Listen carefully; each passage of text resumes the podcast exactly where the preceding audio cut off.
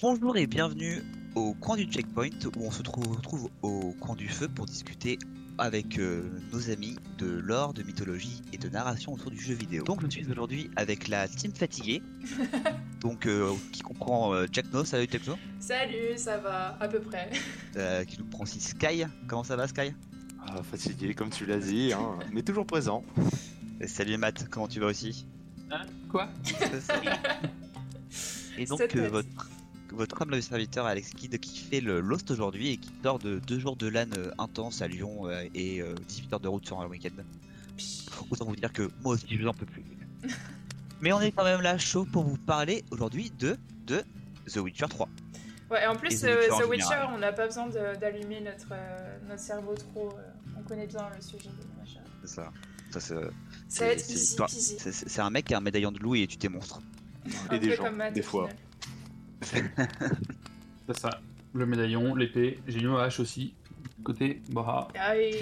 Donc, euh, et du coup, à faire un petit, un petit intro quand même, hein, avant, euh, donc je comptais les chroniqueurs, mais maintenant, est-ce que vous avez un truc, un petit truc à nous dire, à nous recommander, un petit jeu, une petite série euh, Oui. un Une série de jeux. Ah, attention, attention. Ah ouais. Moi, rien à voir avec le jeu vidéo, mais par contre, il y a, il y a un podcast que j'ai commencé il y a pas longtemps et que j'adore et j'ai vraiment envie de vous le partager. C'est un podcast de Fabrice Florent. Euh, je sais pas si vous le connaissez, c'était l'ancien. euh, c'est le fondateur de, de Mademoiselle. Et il est parti Mm. maintenant faire des podcasts en solo. Euh, et il a lancé un podcast qui s'appelle euh, Histoire d'argent. Et je trouve que c'est c'est vachement bien. Enfin, je- justement, c'est un.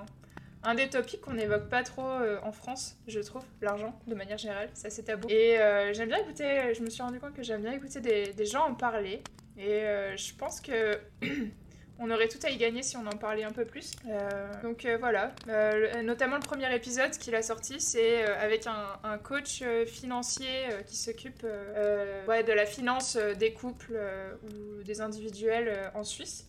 Et euh, je trouvais qu'il avait beaucoup de choses euh, intéressantes à dire sur, sur le topic de l'argent. Euh, notamment, euh, il a une comparaison avec l'argent avec un système de bulletin de vote. Il dit, ouais, quand tu, quand tu payes, quand tu donnes ton argent à un commerçant, par exemple, tu choisis de voter pour le soutenir ou soutenir un autre artisan.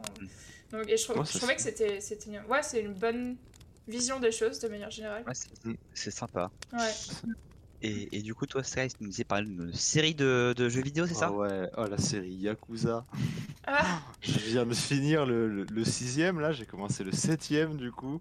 Et c'est c'est une série de jeux incroyable. C'est La narration est folle, euh, les quêtes secondaires sont toutes plus dérangées les unes que les autres, mais dans le bon sens du terme. Et euh, non, c'est trop bien. C'est euh, c'est un truc qui est très, très, très manga, très shonen quand on le voit. Et euh, un- avec un côté loufoque, ça se prend pas au sérieux. C'est rempli de mini-jeux et d'activités euh, que tu peux retrouver dans le monde, dans le, dans le, enfin dans le monde, dans le petit quartier qui est, qui est représenté dans le jeu. Et vu que ça parcourt les époques et que tu suis le même personnage, tu vois le quartier grandir, tu vois ses relations évoluer et tout, et c'est super cool. Et, Et du coup, t'as un arc complet en partant du Yakuza 0 où t'as le personnage principal, Kiryu, qui est jeune, jusqu'au 6 où tu le vois qui bah, il est vieux. c'est à Tokyo, non?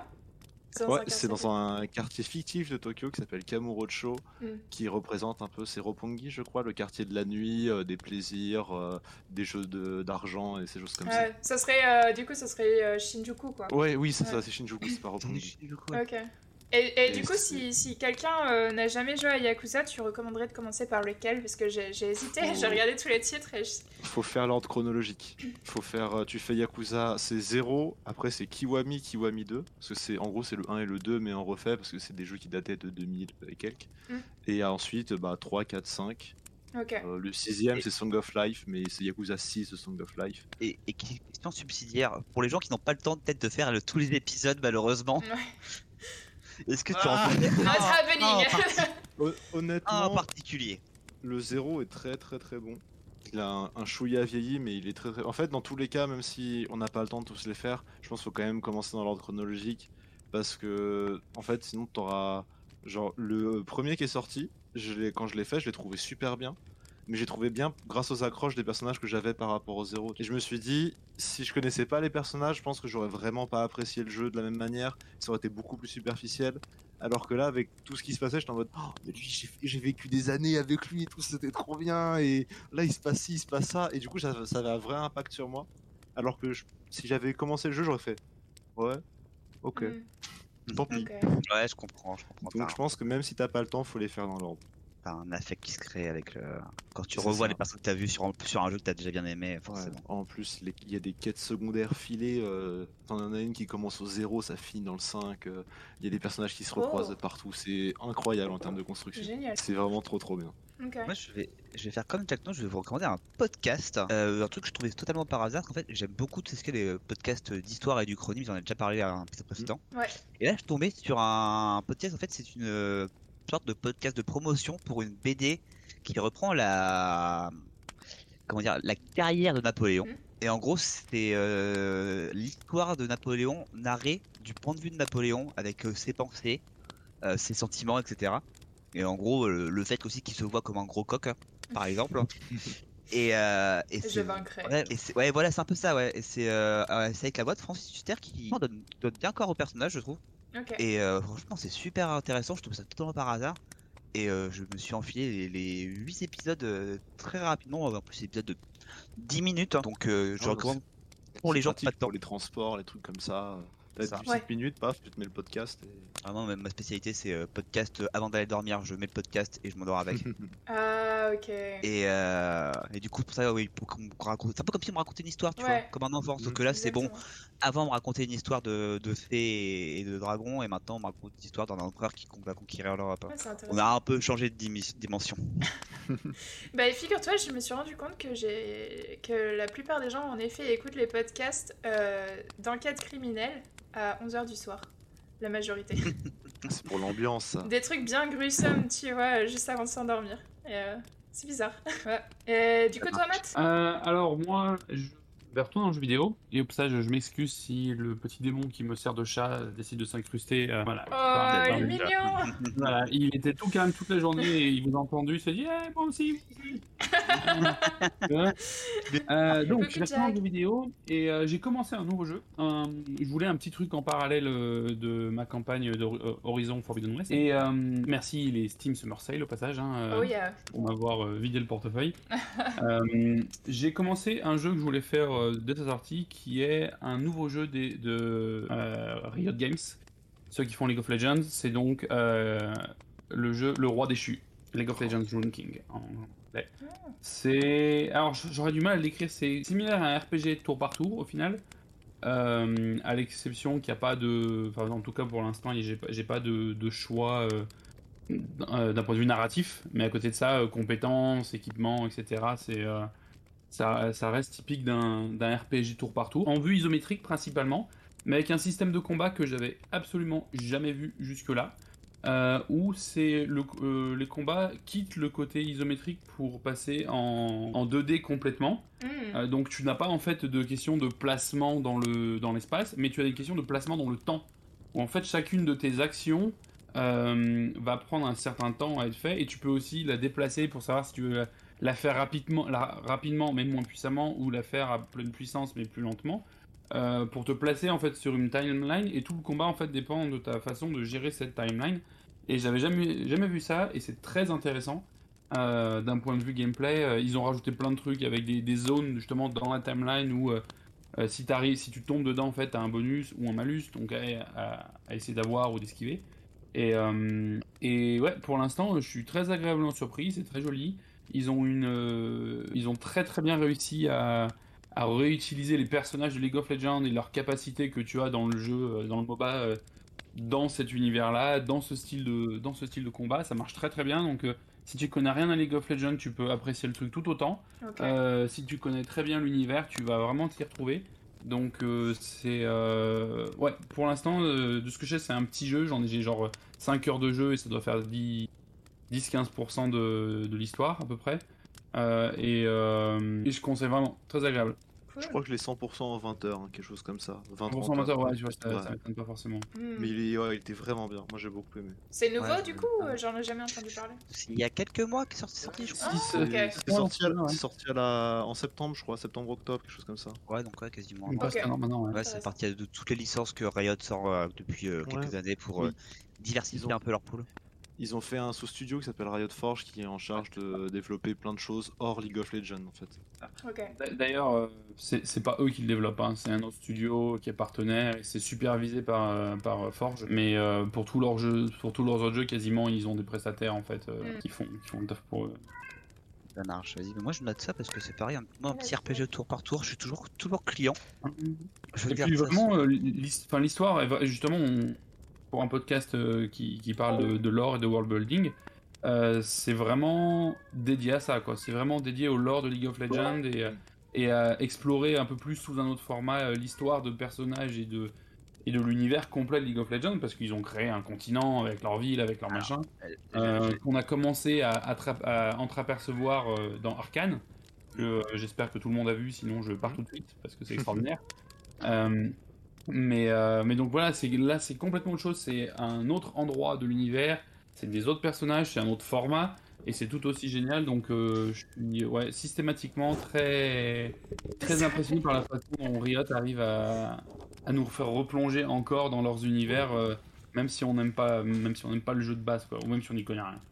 Bah ouais, justement, alors moi je pense que ça pourrait être un sujet pour un autre podcast euh, un peu plus tard, mais euh, depuis quelques années ils se font vraiment un, focus sur tout ce qui est euh, tout ce qui est le- leur leur uni- univers étendu, si vous me permettez l'expression, euh, qui, euh, qui est vachement intéressant je trouve à voir parce que moi par exemple je connais rien à League of Legends, absolument rien. Euh, J'ai adoré Arkane et j'ai beaucoup appris sur le lore de partir de TFT. Ouais. Mm. Et c'est marrant tu vois, de voir toutes ces façons dont ils commencent à, à envoyer du lore, euh, ouais, vraiment euh, avec le- un jeu par là, un jeu par là, un jeu par là. Et puis euh, de toute façon, pire- euh, le pire. Arkane. Ouais, pardon. Le pire c'est que le lore de TFT c'est des bulles de lore qui sont pas connectées euh, vraiment au Mm. lore de ils ref- En fait ils aiment trop faire du lore et pour ceux qui savent un peu ils sortent des skins et à chaque fois chaque skin a du lore quasiment. Mm. Mm. Et dans il y a des il y a une multitude de bah, de- d'univers et ils, font du lore partout alors que c'est le, le seul jeu qui n'a pas besoin de lore. Ouais. Ils font du lore partout. Bah, tu sais, ça me fait penser euh, aux, euh, aux- aux cartes Magic. Tu sais, à chaque fois qu'ils sortaient les cartes Magic, t'avais une Mhm. toute petite euh, case en bas avec une petite description en italique. Et euh, quand ils sortent un personnage League of Legends, c'est exactement la même chose. Tu sors juste un personnage avec un petit peu de lore autour et tu dis Ah, mais. En fait, tu te fais toute une imagination de comment les personnages peuvent interagir entre eux, et à la limite, c'est plus euh, un lore d'imaginaire entre, entre les Mhm. joueurs avec un tout petit En peu de lore que tu Magic. balances. Magic pourra faire juste 2-3 deux, trois parties, pas plus. euh, J'ai jamais été fan du jeu, mais toutes les cartes, tu lis le truc, euh, t'as envie quoi. Ouais. T'as envie d'en connaître plus, t'as envie de voir ça. T'as un côté très Seigneur des Anneaux pour beaucoup de choses. Tu fais, ah, j'aimerais bien ça dans un film, je- je Mm. voudrais bien un jeu vidéo là-dessus. T'as vraiment envie d'aller plus loin quoi. Ouais. Et effectivement, euh, League of Legends, c'est pareil. Là, j'attends avec grande impatience euh, le prochain Star, Star Guardian, l'event euh, l'event, euh, des Gardiens des Étoiles. Parce que c'est la version euh, Sailor Moon de Sailor Moon slash manga de League of Legends et, euh, et la- leur première vague était géniale sur l'event. Le lore qu'ils ont développé, les histoires, ils font des gros des grands romans que tu trouves sur internet. euh, C'était vachement cool. Euh, Leurs leurs vidéos aussi systématiquement, leurs clips sont cinématiques sont toujours très très bonnes. Et t'en t'en- t'en veux, t'en veux plus, donc euh, ouais, ils sont vraiment bons là-dessus. Je pense qu'il y, a- il y a vraiment effectivement de quoi dédier un épisode à ça euh, pour un jeu qui de base n'a aucun lore. Parce que Mhm. c'est à la base, de- à la base, c'est un- une boutique de vente de skins avec un côté euh, MOBA, quoi, histoire de, de combler un peu. Mais ouais, non, vraiment, ça peut y avoir moyen de faire ça, mais euh, ce sera pour un autre épisode parce qu'aujourd'hui, on se consacre donc à The Witcher et on va rentrer un peu plus dans le sujet. Maintenant, je vais vous demander si vous deviez être un personnage dans l'univers de la saga, qui seriez-vous? Que seriez-vous d'ailleurs? Parce que c'est vrai que The Witcher est très varié. Euh, J'aurais tellement aimé Ouais, être veut- Witcher, mais I can't. Donc, euh, bah, tu sais, moi je On- non mais on casse, on casse les codes, on s'en fout. C'est vrai? Je peux être une Witcher? Tu peux être une Witcher, on s'en fout, on est en 2022. Ah bah, du, du coup, je serais une Witcher, c'est clair. Eh ben, moi, je serais Jasquier ou Dandelion en, en version anglais, euh, version anglaise. Mais je serais Jasquier, de ce serait-ce que parce que ben, euh, je suis musicien chanteur aussi à côté. Mm. Et, euh, et puis parce que malgré tout, c'est le mec qui a toujours l'air de s'en sortir euh, peinard, les doigts dans le nez. Euh, tout s'arrange toujours pour lui. Il a, t'as l'impression qu'il est tout le temps riche, tu sais pas quoi, tu sais pas comment. Donc, euh, de tous ceux qu'on peut croiser dans l'univers The Witcher, c'est celui qui a la vie la plus tranquille et la plus sympa. La plus tranquille Je crois pas, Alors, non La, la plus quoi? Ça, ça Il- a plus tranquille. Il, ouais, a, il a pas la vie la plus tranquille, euh, Jasquier. On va dire que bah, c'est un bar, donc faut qu'il ait des choses à raconter. Ouais, tu vois, mais, euh, exactement. Elle, elle est tranquille. Il subit pas elle est- mal aussi. euh, Elle est pas tranquille, mais elle est moins dangereuse que les autres quand même. Ouais. on, on Il va, voit le danger, mais un peu de, un peu de loin, on lui raconte. en fait, on va dire que par rapport à genre à des Yennefer, des Triss, des des des Geralt, des euh, des Ciri, des euh, des Emir, lui ça va. Ouais. Bah, Il, est plus proche du normal guy de, de l'univers que Ouais. du euh, que du héros. en général, il doit plus gérer les maris euh, des femmes avec qui il a couché, euh, plus Ah, qu'autre ouais. chose, quoi. Ouais. C'est c'est quand même un niveau de danger. Il y avait une, euh, un il y avait peu une quête super cool généralement dans le, trou- dans le 3, je crois. Sur, euh, sur Jasquier, où tu devais aller euh, voir les ex de Jasquier. euh. oui, pour le retrouver, je crois d'ailleurs. Ouais. Ça, quand tu le cherches, il y a possibilité que ce soit effectivement un, un amant. euh. Mais voilà, c'est celui qui a le moins de cicatrices, je pense, hein, de, de tout le cast de The Witcher. euh, Et la série a d'ailleurs renforcé ce côté-là. hein, Il est en permanence en train de se, de se- de se balader. Quand il se fait euh, gauler par un monstre, bah euh, tiens, euh, Geralt il est juste à côté, ça tombe bien. Euh, tout le monde le connaît, c'est une superstar, donc euh, ouais, moi je prends. Moi je, je suis call deep sur, sur Jasquier. Ah, moi j'aimerais bien. Je pense que euh, tous les gens qui me connaissent ils diront euh, que je voudrais être Jasquier. Mais euh, en vrai, je pense que je préférerais être un mage, mais euh, pas mage euh, un peu relou comme Yennefer, plus le mage euh, un peu facétieux. Ça cool, taille, ça euh, taille, ça Les, commence. les- les takes- les takes sont lâchés, ça y est, ça commence. hein. J'aime pas Yennefer. Mais euh, plus comme Triss dans l'idée. Un peu. euh, tu vois, Ah. genre- Mais, mais Triss de la, de la scène de mariage, là où elle a un peu bu et qu'elle va faire un cache-cache dans le labyrinthe, des trucs comme ça. Moi je Ah, franchement, Je connaissais pas Triss, je connaissais pas Triss du tout parce que j'ai fait que le 3 et euh, j'ai- je la trouvais horrible justement la scène de mariage. J'ai ah mais je la trouvais vraiment niaise quoi. Ah ouais, moi j'aime Niaise bien, à souhait. trop marrant. On, on- on pourra y revenir, mais Triss, euh, je l'aimais bien, puis après je le lore et je fais Ah Ah, mais c'est. Mais. Mais non Tu connais en fait Oui, c'est un peu ça, oui.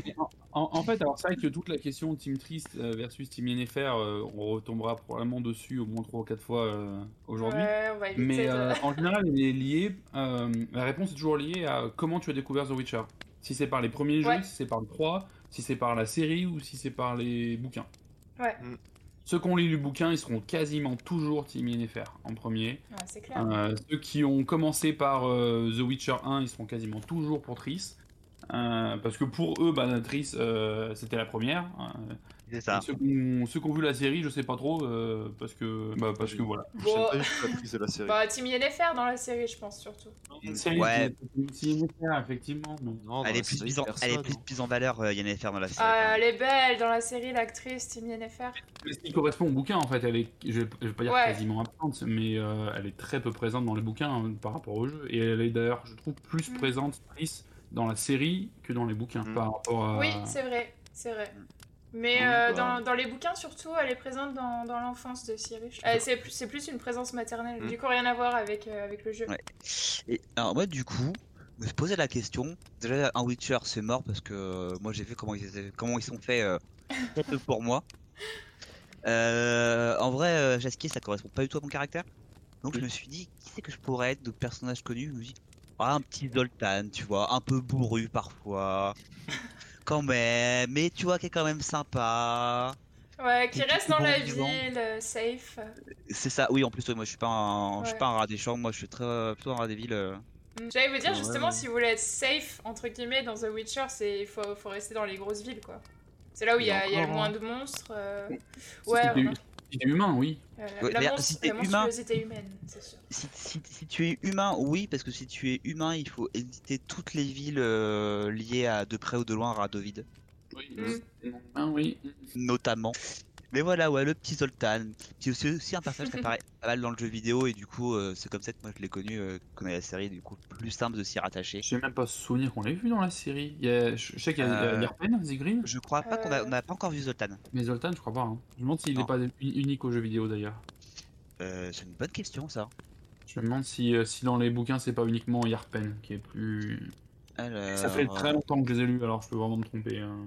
Prenez Je, pas ma je parole. pense que tu as raison parce qu'il apparaît. Enfin, là je suis sur un wiki rapide, il apparaît que sur le, le jeu. Donc c'est Mm. fort possible. En tout cas, elle est dans le livre, je pense, non?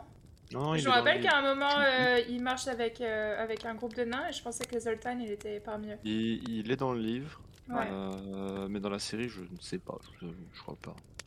Ok. Bah, en tout cas, c'est un personnage euh, vachement sympathique. Comme moi. Mm. On confirme, on confirme. Et ouais, du coup, d'ailleurs, le, sur le The Witcher 3, d'ailleurs, vous avez une petite, euh, ouais, une petite anecdote sur le jeu, je sais pas, euh, quelque chose que vous avez, euh, vous avez vraiment retenu, euh, quelque chose qui vous a marqué, ou même un petit truc marrant à raconter, euh, un bug.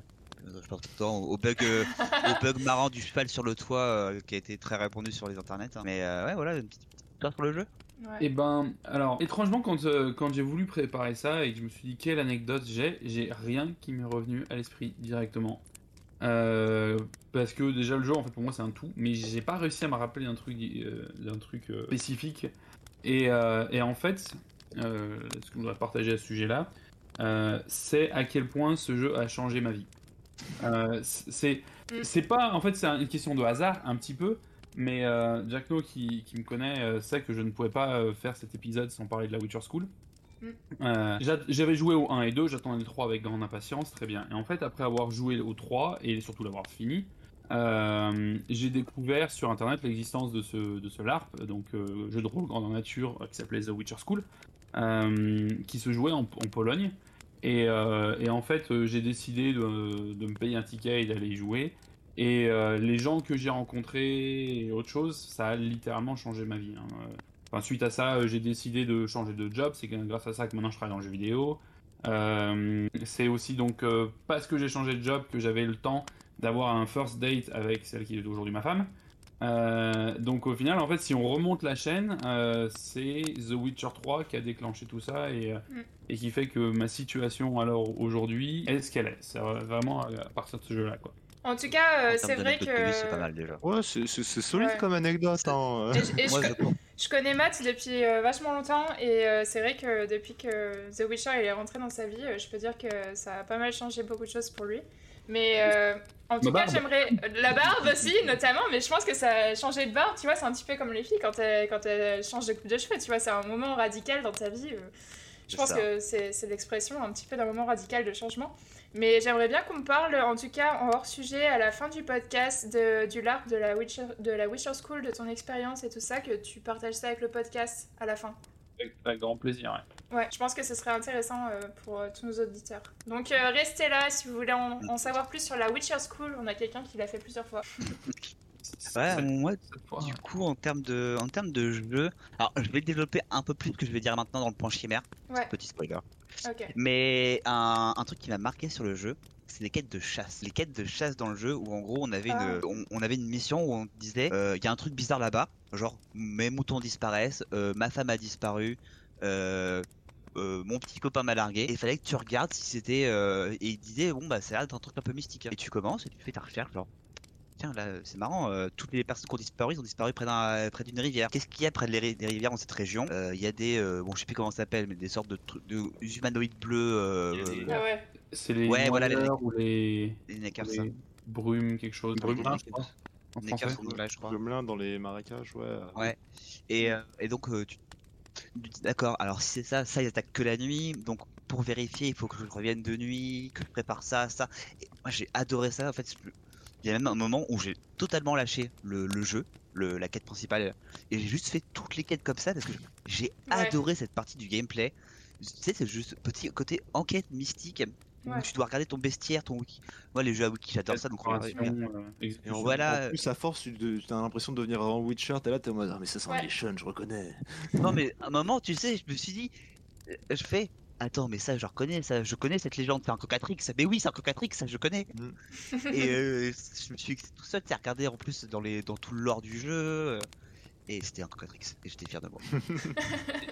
C'est vrai que c'est- cette, cette partie-là te donne vraiment une, une bonne fenêtre sur ce que serait la vraie vie d'un Witcher si ça existait.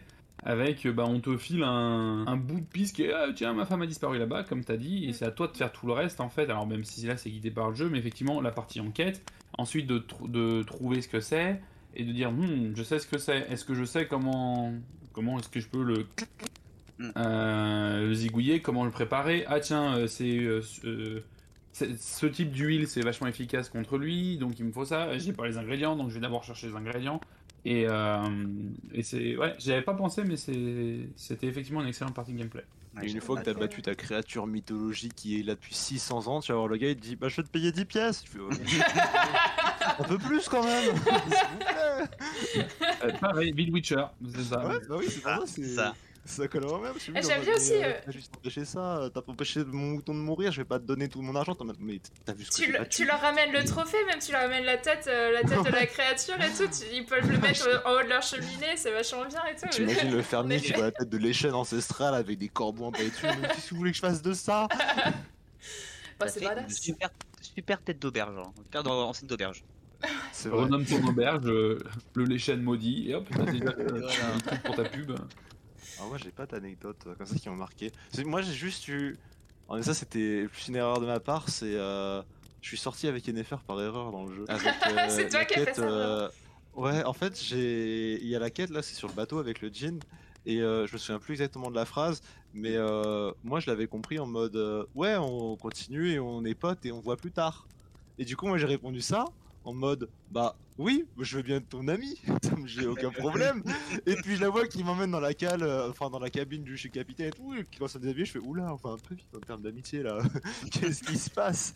Et euh, vu que j'avais pas envie de refaire le combat, j'ai pas rechargé ma sauvegarde. Et je continue dans en me disant c'est pas grave, je vais pouvoir euh, la larguer un jour. Non, non, j'ai pas pu. La relation problème à la fin. la flemme. Ah ouais, Sky, t'es en train de nous faire euh, la même chose que t'as fait euh, dans, euh, ouais, je fais ça à chaque fois. dans euh, Life is Strange, tu vois.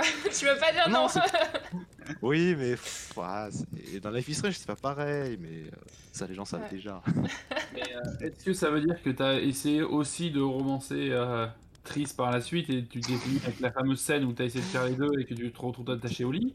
Ou euh, t'as fait une croix sur Triss? Moi, euh, je pouvais pas dire non à Triss. Ah ouais, donc t'as fini attaché au lit, ouais, c'est ça. Moi, je lui ai dit non, Atrice. C'était clair, Non. clair et net. Moi, moi, je- moi, Triss, je voulais lui dire oui en fait. Du coup, j'étais en mode bah c'est pas grave, je vais j- jeter Yennefer à la fin. C'est, je voulais pas de toi de base. Alors, moi, je, je propose qu'on qu'on en profite maintenant pour euh, clore ce débat euh, tout de suite, hein, prendre 5 minutes. Qui avez-vous choisi? À faire. Les faire. J'ai choisi. Alors, attention, j'ai choisi personne. Ouais. Des- Des rares personnes. Pour- Pourquoi? Parce que quand je suis arrivé devant Yennefer avec le truc du dîner et tout, moi j'ai fait ouais bah non en fait euh, on va faire on va faire comme si on va retirer le vœu et tout. Et après il y a la question euh, bah du coup tu ressens quoi? Puis moi je me suis dit bah moi R, désolé je te connais pas meuf. Geralt Bah. peut-être mais Bah, ils ont eu un historique quand même.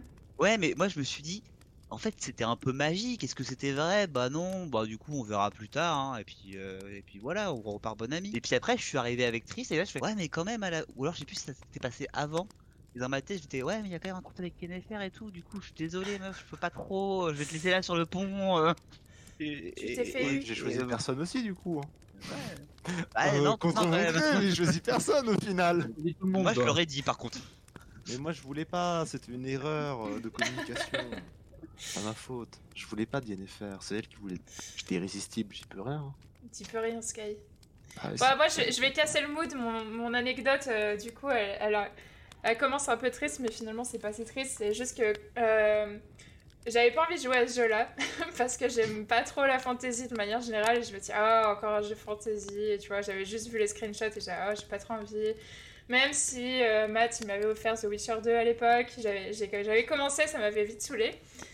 Mais ok, alors quand j'ai commencé à jouer à The Witcher 3, euh, j'avais perdu mon job. Du coup, j'étais vraiment dans la déprime. Euh, j'étais à Amsterdam, c'était l'hiver, il neigeait dehors.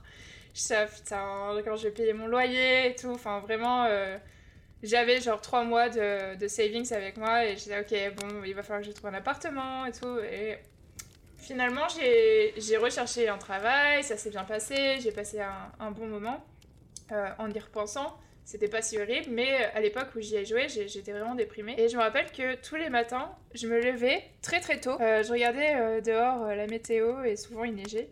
Et euh, je me mettais avec une petite blanquette et euh, un bon café bien chaud et je me mettais devant euh, The Witcher 3. Et je sais pas, ça, c'est vraiment, ça a vraiment été quelque chose qui m'a, qui m'a consolée, qui m'a fait du bien, qui m'a apaisée et qui m'a, qui m'a fait me rendre compte que en fait il fallait que, que je prenne mon temps, que, que j'apprécie que, que j'apprécie les choses euh, telles qu'elles viennent et tout. Et ça a été un jeu qui m'a vraiment donné envie de voyager. Alors ce que j'ai fait, c'est que euh, avec mes économies, je sais pas si c'était malin, mais je suis allée voir, je suis allée visiter mes amis qui étaient à New York, je suis allée visiter mes amis euh, qui étaient à Lisbonne, et je suis restée un petit peu chez eux, j'aurais cuisiné.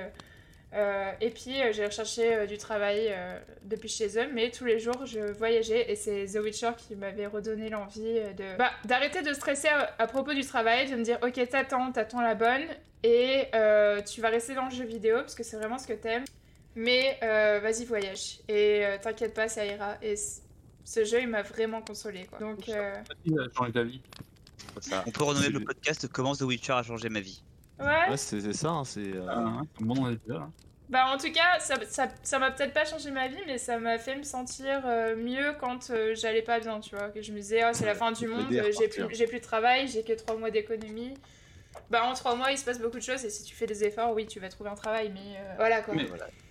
Mal- malgré tout, si t'avais eu un autre jeu, à ce moment-là, tu serais peut-être pas passé par le même, euh, par le même Ouais. mindset, euh, état d'esprit, pardon. Et, euh, et au final, euh, t'en serais peut-être pas là aujourd'hui. T'aurais peut-être finalement décidé de quitter le jeu vidéo. T'aurais peut-être finalement décidé de quitter Amsterdam. Ouais, t'en sais rien, l'effet papillon, ouais, mais Donc, en tout cas, ouais, en tout cas, le- Witcher, ça m'a vraiment fait du bien. Je sais que je me, je me rappelle vraiment le- les souvenirs que j'ai de The Witcher. Moi, c'est je me réveille le matin, dehors il neige, j'ai euh, ma petite couverture euh, sur moi, je suis sur le canapé, je joue à ma PlayStation à The Witcher et, euh, et j'ai j'ai mon café bien chaud qui vient juste d'être euh, tiré. Et c'est les meilleurs souvenirs que je que j'ai de ce jeu. du coup, Jack No, c'est comme ça que t'as découvert The Witcher, le, tout le tout l'univers de The Witcher? Ouais, c'est comme ça Ouais, que ça avait été vraiment mon entrée, ouais. Ah, c'est vraiment ton entrée. Et du coup, après, toi, t'as. Est-ce que c'est vraiment peut-être le format que t'as préféré ou t'as consommé les livres, la série, etc. Après, j'ai vu, j'ai lu les livres parce que j'avais, euh, j'avais envie d'y jouer. Enfin, j'avais envie d'en d'en avoir plus. Matt, il m'a dit viens au LARP et tout. Je sais, euh, sais pas. mais euh, peut-être qu'un jour, hein, tu sais. J'ai jamais fait de GN, mais ça a l'air intéressant. Et là, je suis sur Ouais. le dernier livre, donc euh, peut-être qu'après les livres, euh, j'aurai envie de plus de Witcher encore. D'ailleurs, je, je- je précise pour l'auditeur, même si on a déjà un peu spoilé, on rentre dans une grosse zone spoiler alerte, hein, je précise. Ah oui. Bah, de toute façon, notre attention. podcast, c'est du spoiler. hein. Ouais, mais attention à vos oreilles. Euh, planquez, planquez les jeunes gens qui n'ont pas encore euh, pu euh, consommer les médias The Witcher et, euh, Hmm. et pour les autres, installez-vous bien. Rentrons en spoiler zone. Et on va Ouais, parler, on va, on va juste mentionner, on va parler uniquement de The Witcher 3 pour le moment, hein, Mm. je crois. On va peut-être déborder un peu de temps en temps Ouais. pour euh, relier, mais euh, surtout être Oui, euh, voilà. focus sur The Witcher 3. Là, on va commencer un peu, bah, on va, comme j'ai commandé à demander à Jack No, un peu comment on a nous découvert le- la franchise. Moi, personnellement, j'ai découvert avec, euh, avec The Witcher 2 Mm. parce que c'était dans mon époque où j'adorais tout ce qui était RPG fantasy. hein. Totalement le contraire, moi c'était vraiment ma cam. Et euh, The Witcher, on m'a parlé, on m'a dit Ah, tu verras, The Witcher c'est trop bien et tout. Euh, Ouais, et en plus, toi t'aimes bien les trucs un peu plus euh, avec de la narration. Mm. Et je suis arrivé, euh, moi je me rappelle, c'était une énorme claque le jeu parce que je suis arrivé sur le jeu, je fais l'acte 1, et puis je me rends compte qu'en fait, l'acte 2, selon le choix que tu fais, c'est deux histoires mais totalement différentes. Et moi, alors moi, à l'é- à l'époque où j'ai fait le jeu, on me dit, mais alors j'ai un jeu, il y a deux campagnes, mais, mais c'est génial. Je peux y jouer deux fois. Non mais C'est trop bien. Il y, a- il y a de ça, et puis euh, moi je suis toujours partisan des, euh, au contraire de faire une seule run sur le jeu parce que je veux que mes choix Mhm. soient mes choix et que j'ai l'impression qu'il y a un vrai impact. hein.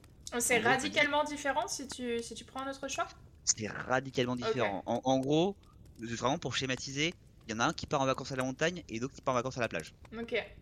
C'est vraiment ça. C'est après ça se rejoint en trois, mais vraiment en fait tout l'acte 2 est totalement différent. Et est-ce que les choix que tu as pris dans l'acte 2 ont beaucoup d'impact dans le 3 Parce que je sais que dans le 3, au début, tu rencontres euh, le émir, tu rencontres le roi. Et euh, je sais qu'à ce moment-là, il te demande de, euh, de choisir les choix que tu as choisis dans le 2, mais je me suis demandé du coup si ça avait vraiment Alors, un intérêt. ça a une certaine importance au niveau de certaines scènes que tu vas avoir. Euh, tu peux, tu arriveras toujours, partiras du- toujours du point A et tu arriveras toujours au point B à la fin. Mm. Euh, en fait, c'est juste un peu le chemin que tu vas prendre pour y arriver qui va être légèrement différent. Mais euh, comme c'est un reste un jeu vidéo, forcément, tu as une certaine linéarité. Mm. Mais vraiment, moi, je trouve que j'ai trouvé en tout cas que comment c'était, na- comment c'était raconté, comment c'était euh, expliqué et joué. Tu- vraiment, tu racontais des, des choses totalement différentes. Tu là pour tes alliés qui n'étaient pas du tout les mêmes et tu recroisais les alliés que tu n'avais pas forcément choisis Mm. avec ton acte. Et du coup ils étaient un peu plus froids, genre, euh, ouais, quand même, t'es parti avec l'autre, hein. Hein, tu m'as largué. The Witcher 2 est vraiment, le jeu hein, est vraiment centré sur Geralt et Triss, et, euh, et Geralt qui résout ses propres emmerdes, quand euh, le 3 te ramène Ciri, qui est complètement inexistante dans les jeux 1, 1 et 2, et euh, Yennefer, qui est complètement inexistante dans les jeux 1 et 2. Euh, et c'est elle le centre de l'histoire, donc forcément, en fait, euh, les deux histoires sont pas liées, quoi. Euh, et, tout, et tout ce que tu as fait dans le 2, ça va effectivement avoir un impact sur euh, le monde qui t'entoure, euh, et les personnages que tu vas croiser, mais euh, ça, il n'y a pas d'embranchement euh, en termes de storyline qui se, qui joue. euh. Ici, d'ailleurs, un peu dommage, effectivement. Bah, du coup, Matt, comment t'as découvert l'univers The Witcher finalement?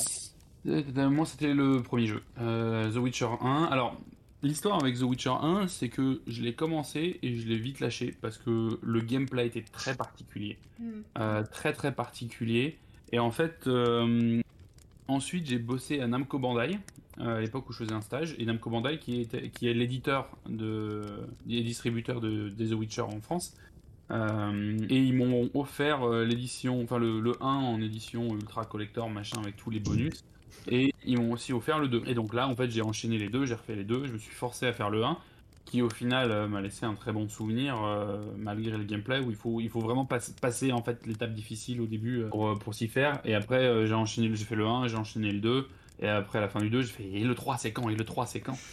Et j'ai attendu longtemps avant d'avoir le 3 Ok. Et, et du coup, t'as... après, t'as consommé. Bah, toi, du coup, t'as pas mal consommé de The Witcher, j'ai cru comprendre. J'ai lu tous les bouquins effectivement un bouquin que j'ai commencé à acheter d'ailleurs euh, après avoir fini le 2 au final euh, pour, euh, Pour attendre manque. C'est ça, Ça, pour pallier au manque exactement. Euh, donc j'ai lu l'intégralité des bouquins qui sont particuliers. hein. c'est un style d'écriture qui est un peu vieillot, euh, qui est de l'Europe de l'Est, donc c'est pas forcément quelque chose qu'on, dont on a l'habitude nous en France, étant brevet à la littérature américaine, en tout cas anglo-saxonne. J'ai fait les bouquins, j'ai aussi fait donc le, le jeu de rôle dans la nature, la Witcher School. Euh, j'ai vu j'ai vu la série, donc euh, je fais à peu près tout, tout, tout ce qui est possible de faire euh, sur The Witcher. J'ai découvert très simplement. Moi, je me baladais euh, sur, euh, sur Steam euh, pendant, euh, pendant, des, pendant des soldes, et puis euh, j'ai vu The Witcher 3, et je connaissais de nom. Je savais qu'il y avait de multiples awards pour le jeu, je fais bon, pourquoi pas. Mm. Et Et j'y ai il, est vraiment pas cher en plus euh, dernièrement. Enfin, en tout cas, quand je l'ai acheté, moi, il, il était, je crois, à 8 euros. Euh, même moi, quand je l'avais acheté, j'ai dû l'acheter genre en 2018, quelque chose comme ça, 2017. Et euh, c'était la version euh, intégrale avec des DLC. J'ai dû payer ça 15 euros, 20 Mm. euros. Et pour un jeu avec tant de contenu, c'est Ouais, le, le c'est contenu, vraiment abordable. hein. Ouais. Puis même, le, même graphiquement, en termes de gameplay, ça Ah reste oui, oui. tellement, tellement jouable acte maintenant. Ouais. Mm. Non, Que- carrément. Dommage de passer. à- Quand, quand tu aimes le jeu, genre le jeu, c'est dommage de passer à côté, je pense. Et une fois que tu l'as déjà fait, euh, quelqu'un m'a dit, euh, enfin un collègue m'a dit que, que tu peux y rejouer avec version très difficile et qu'apparemment c'est un gameplay complètement différent. Et que là ça devient vraiment. euh, tu combats les monstres, euh, tu, vraiment tu dois te préparer pour chaque combat. Si, si tu joues en marche de la mort, il me semble que c'est la difficulté. Mm. C'est vraiment avant chaque combat, en mode il faut que j'ai l'huile pour ce type de monstre, il faut que j'ai mes potions, il faut que j'ai mes bons, il faut que j'ai tout mon équipement. Ouais. Et quand tu ressors, t'as plus d'équipement. Et tu retournes te préparer à chaque monstre, alors qu'en version un peu plus simple, bah tu trouves, euh, tu trouves le bouton d'esquive qui, qui est divin. Et euh, tu y vas, tu danses autour des monstres, tu donnes des petits coups de temps en temps et ça passera. Alors que là, tu, tu n'as pas le droit de faire ça en expérience de The. Witcher. Mm. Et ouais, et du coup, euh, bah, notamment pour ceux qui ont peut-être lu les livres après, euh, moi je voulais voir avec vous euh, un truc qui me, qui me fascine un peu, un sujet qui me fascine un peu, c'est comment on fait pour passer d'un livre à un jeu vidéo? Parce que on sait tous que le, le passage d'un média à un autre, c'est jamais simple. Je pense qu'on a peut-être tous joué à des, à des adaptations de jeux vidéo, euh, de films en jeux vidéo catastrophiques. Hein. Je me Mm. rappelle des, des Marvel dans les années 2000, c'était euh, une horreur. Euh, on a vu des films, des, des films tirés de séries où euh, c'était un massacre. euh, on a aussi vu des, des, des bouquins tirés de films pour étendre le lore, mais euh, au maximum du maximum du maximum. Et, euh, et du coup, euh, par contre, c'est vrai que The Witcher, notamment le 3, mais aussi le 1 et le 2, ils ont pris une, euh, moi je trouve une, euh, une direction intéressante. D'or, on va dans l'univers, mais on raconte pas du tout l'histoire des livres. On fait notre truc. Mais ils ont Et quand même moi, je gardé. ça- euh, et moi, je pense que si je devais adapter euh, justement une, une de mes créations euh, dans un autre format, c'est garder exactement l'esprit de la forme et le fond de l'adaptation avec euh, en base. Euh, le contexte d'origine de, de l'auteur. Donc par exemple, euh, Chapowski, euh, lui il était polonais et ils ont repris Bon, on parle de fantasy avec The Witcher, donc ils ont repris le folklore et les légendes euh, du coup d'Europe de l'Est, aussi un petit peu d'Europe de l'Ouest. Donc je pense que ça, c'est vraiment un des trucs de fond de base qu'il faudrait reprendre si on, on devrait adapter quelque chose. Mais de manière générale, je suis toujours, en tant qu'artiste, pour moi, quand j'adapte quelque chose d'un format à un autre, il faut que, que tu apportes... euh, faut que tu, tu, tu proposes ta proposition à toi quand tu adaptes quelque chose. Donc, euh, euh, si par exemple je, je crée un modèle 3D ou si je dessine quelque chose, ça m'intéresse pas de refaire exactement une photographie. Ça m'intéresse pas de faire quelque chose ultra, ultra réaliste, par exemple.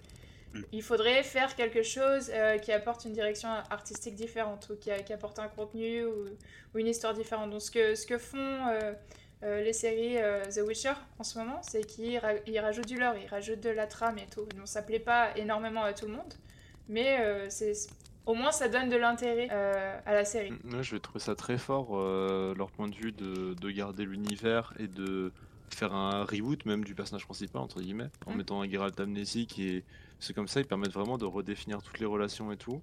Mm. Ça permet de moins décevoir euh, les fans des livres parce qu'on traite plus du livre et euh, que même quand un personnage ressort avec sa personnalité du livre, bah du coup là ça va plaire aux gens. En fait, je trouve que c'est un point où tu retires énormément de risques de déception en mettant plein de points qui peuvent que réjouir les gens. Mm. Et si c'est bien fait, évidemment, hein, parce que si c'est mal fait, ça reste toujours problématique.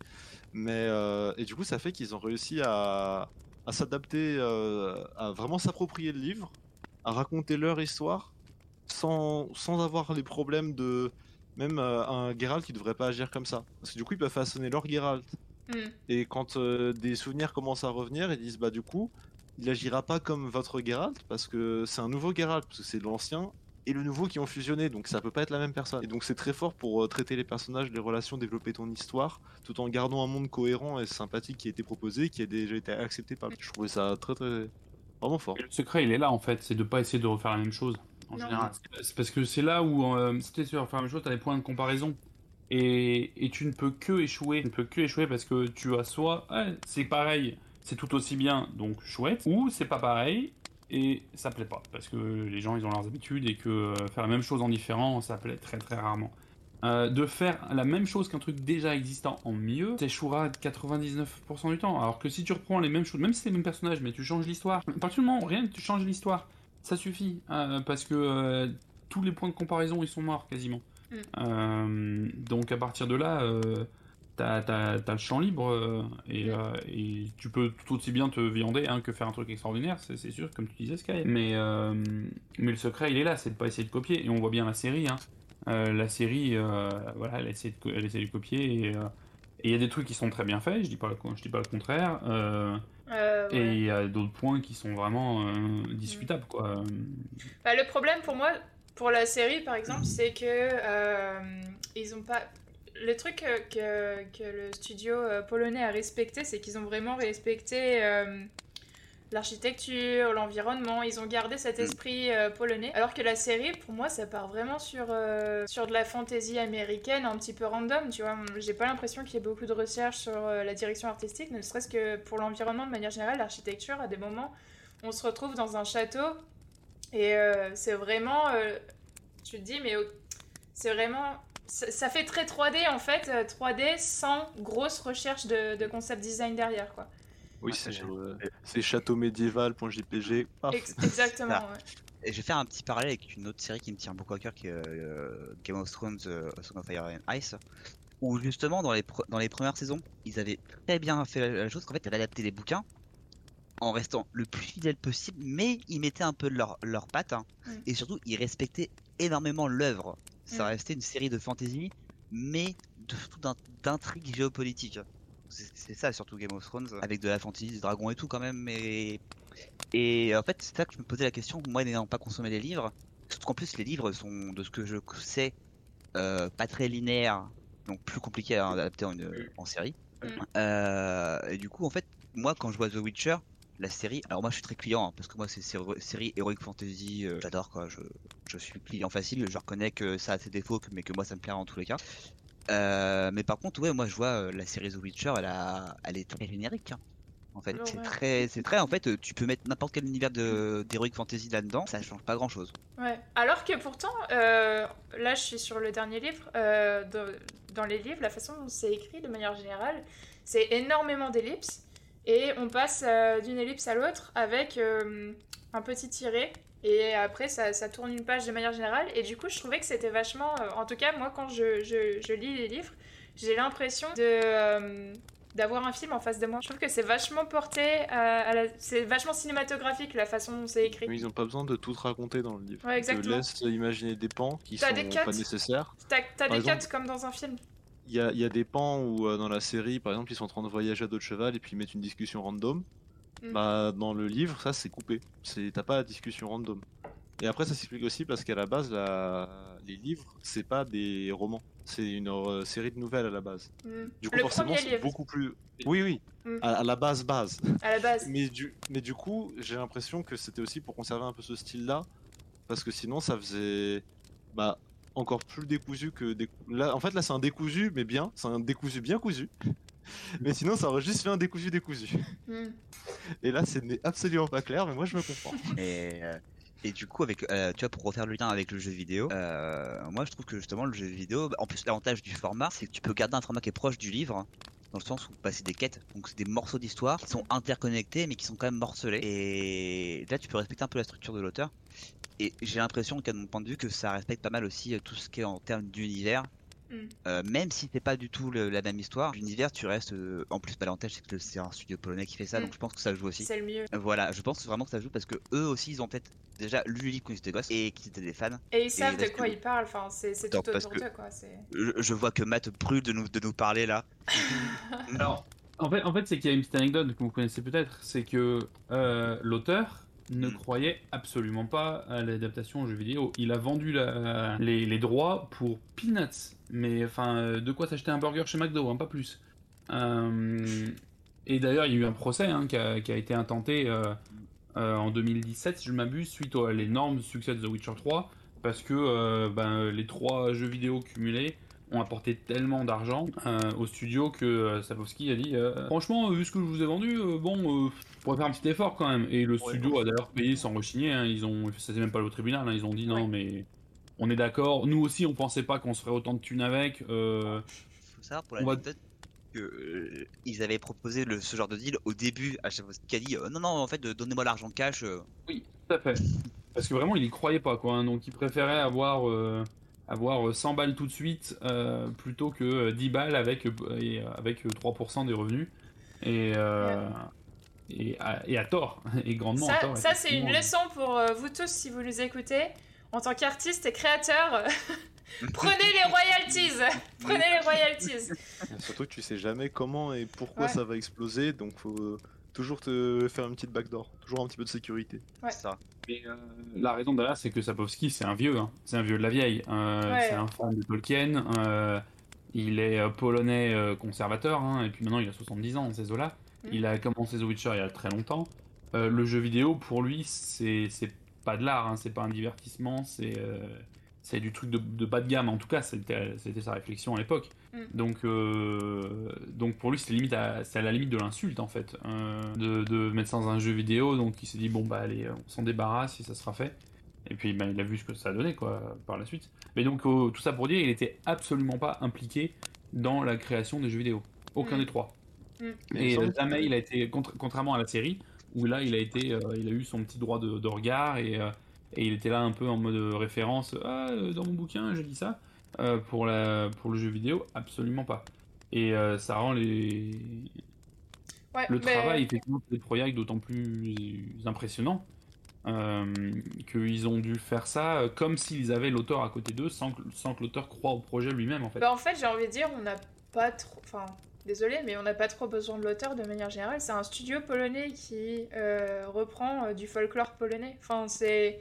C'est parfait. Ça aurait été un studio américain, j'allais dire, euh, ok, il aurait fallu la vision de l'auteur, mais euh, ils sont dans leur environnement, ils ont euh, tout ce qu'ils veulent pour faire le jeu qu'ils veulent et s'inspirer justement du, du folklore dont ils ont besoin, de l'environnement, de l'architecture, du mode de vie. Moi, ce que j'ai adoré justement dans les jeux vidéo, et j'avais peur de ça au début, j'avais pas envie de faire un jeu de fantasy parce que la fantasy ça me saoule, mais parce que ça me saoule de revoir du Skyrim, tu vois. Ça me saoule de voir des dragons et des meufs en string en métal euh, qui, chevauchent des dragons et tout ça. Mais euh, le jeu, en fait, j'ai été surprise vraiment de voir que c'était vachement sombre. Il y avait ce côté euh, un peu familier, tu vois. la France médiévale, je, m'y reconnaissais un petit peu, tu vois. C'est tous des ploucs quand tu vas dans une taverne. Ils ont tous des dents pourries, tu vois. Ils sont, je je m'attendais pas à voir un- une fantasy qui soit aussi réaliste finalement et aussi, aussi sombre, aussi dark. Et moi, c'est ça que j'ai aimé. C'est ça, c'est ça qui m'a gardé en fait euh, dans The Witcher. Sinon, j'y aurais pas joué. En tout cas, j'aurais pas continué. Comme, comme tu dis, c'est c'est sympa de voir un, un, un monde de fantasy qui est pas Tolkien, qui Ouais. est pas euh, les légendes du Nord de Skyrim. Et moi, j'ai eu un, un peu le même effet avec euh, Cocorico euh, Plague Tale, euh, Hmm. Plague Tale tout court. Genre Ouais. C'est prochain. Euh, avec Tale, où en, bon, en plus, euh, donc, comme je disais, Cocorico, c'est en France. Où en gros, t'arrives dans un truc et tu te dis euh, Ah tiens, c'est marrant, là, c'est pas un dragon, euh, c'est des, juste des saloperies de rats dans une, dans une ville.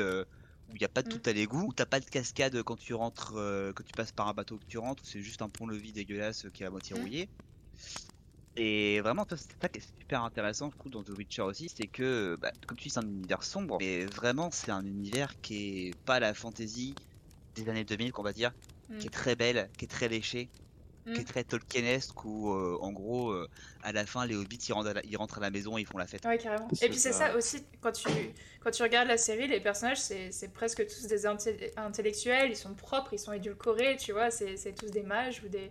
Ils sont vachement intellectuels, alors que dans le jeu, au contraire, c'est vraiment des, des bons gros euh, ploucs médiévaux, euh, c'est euh, tu- tu- tu- plus réaliste en tout cas.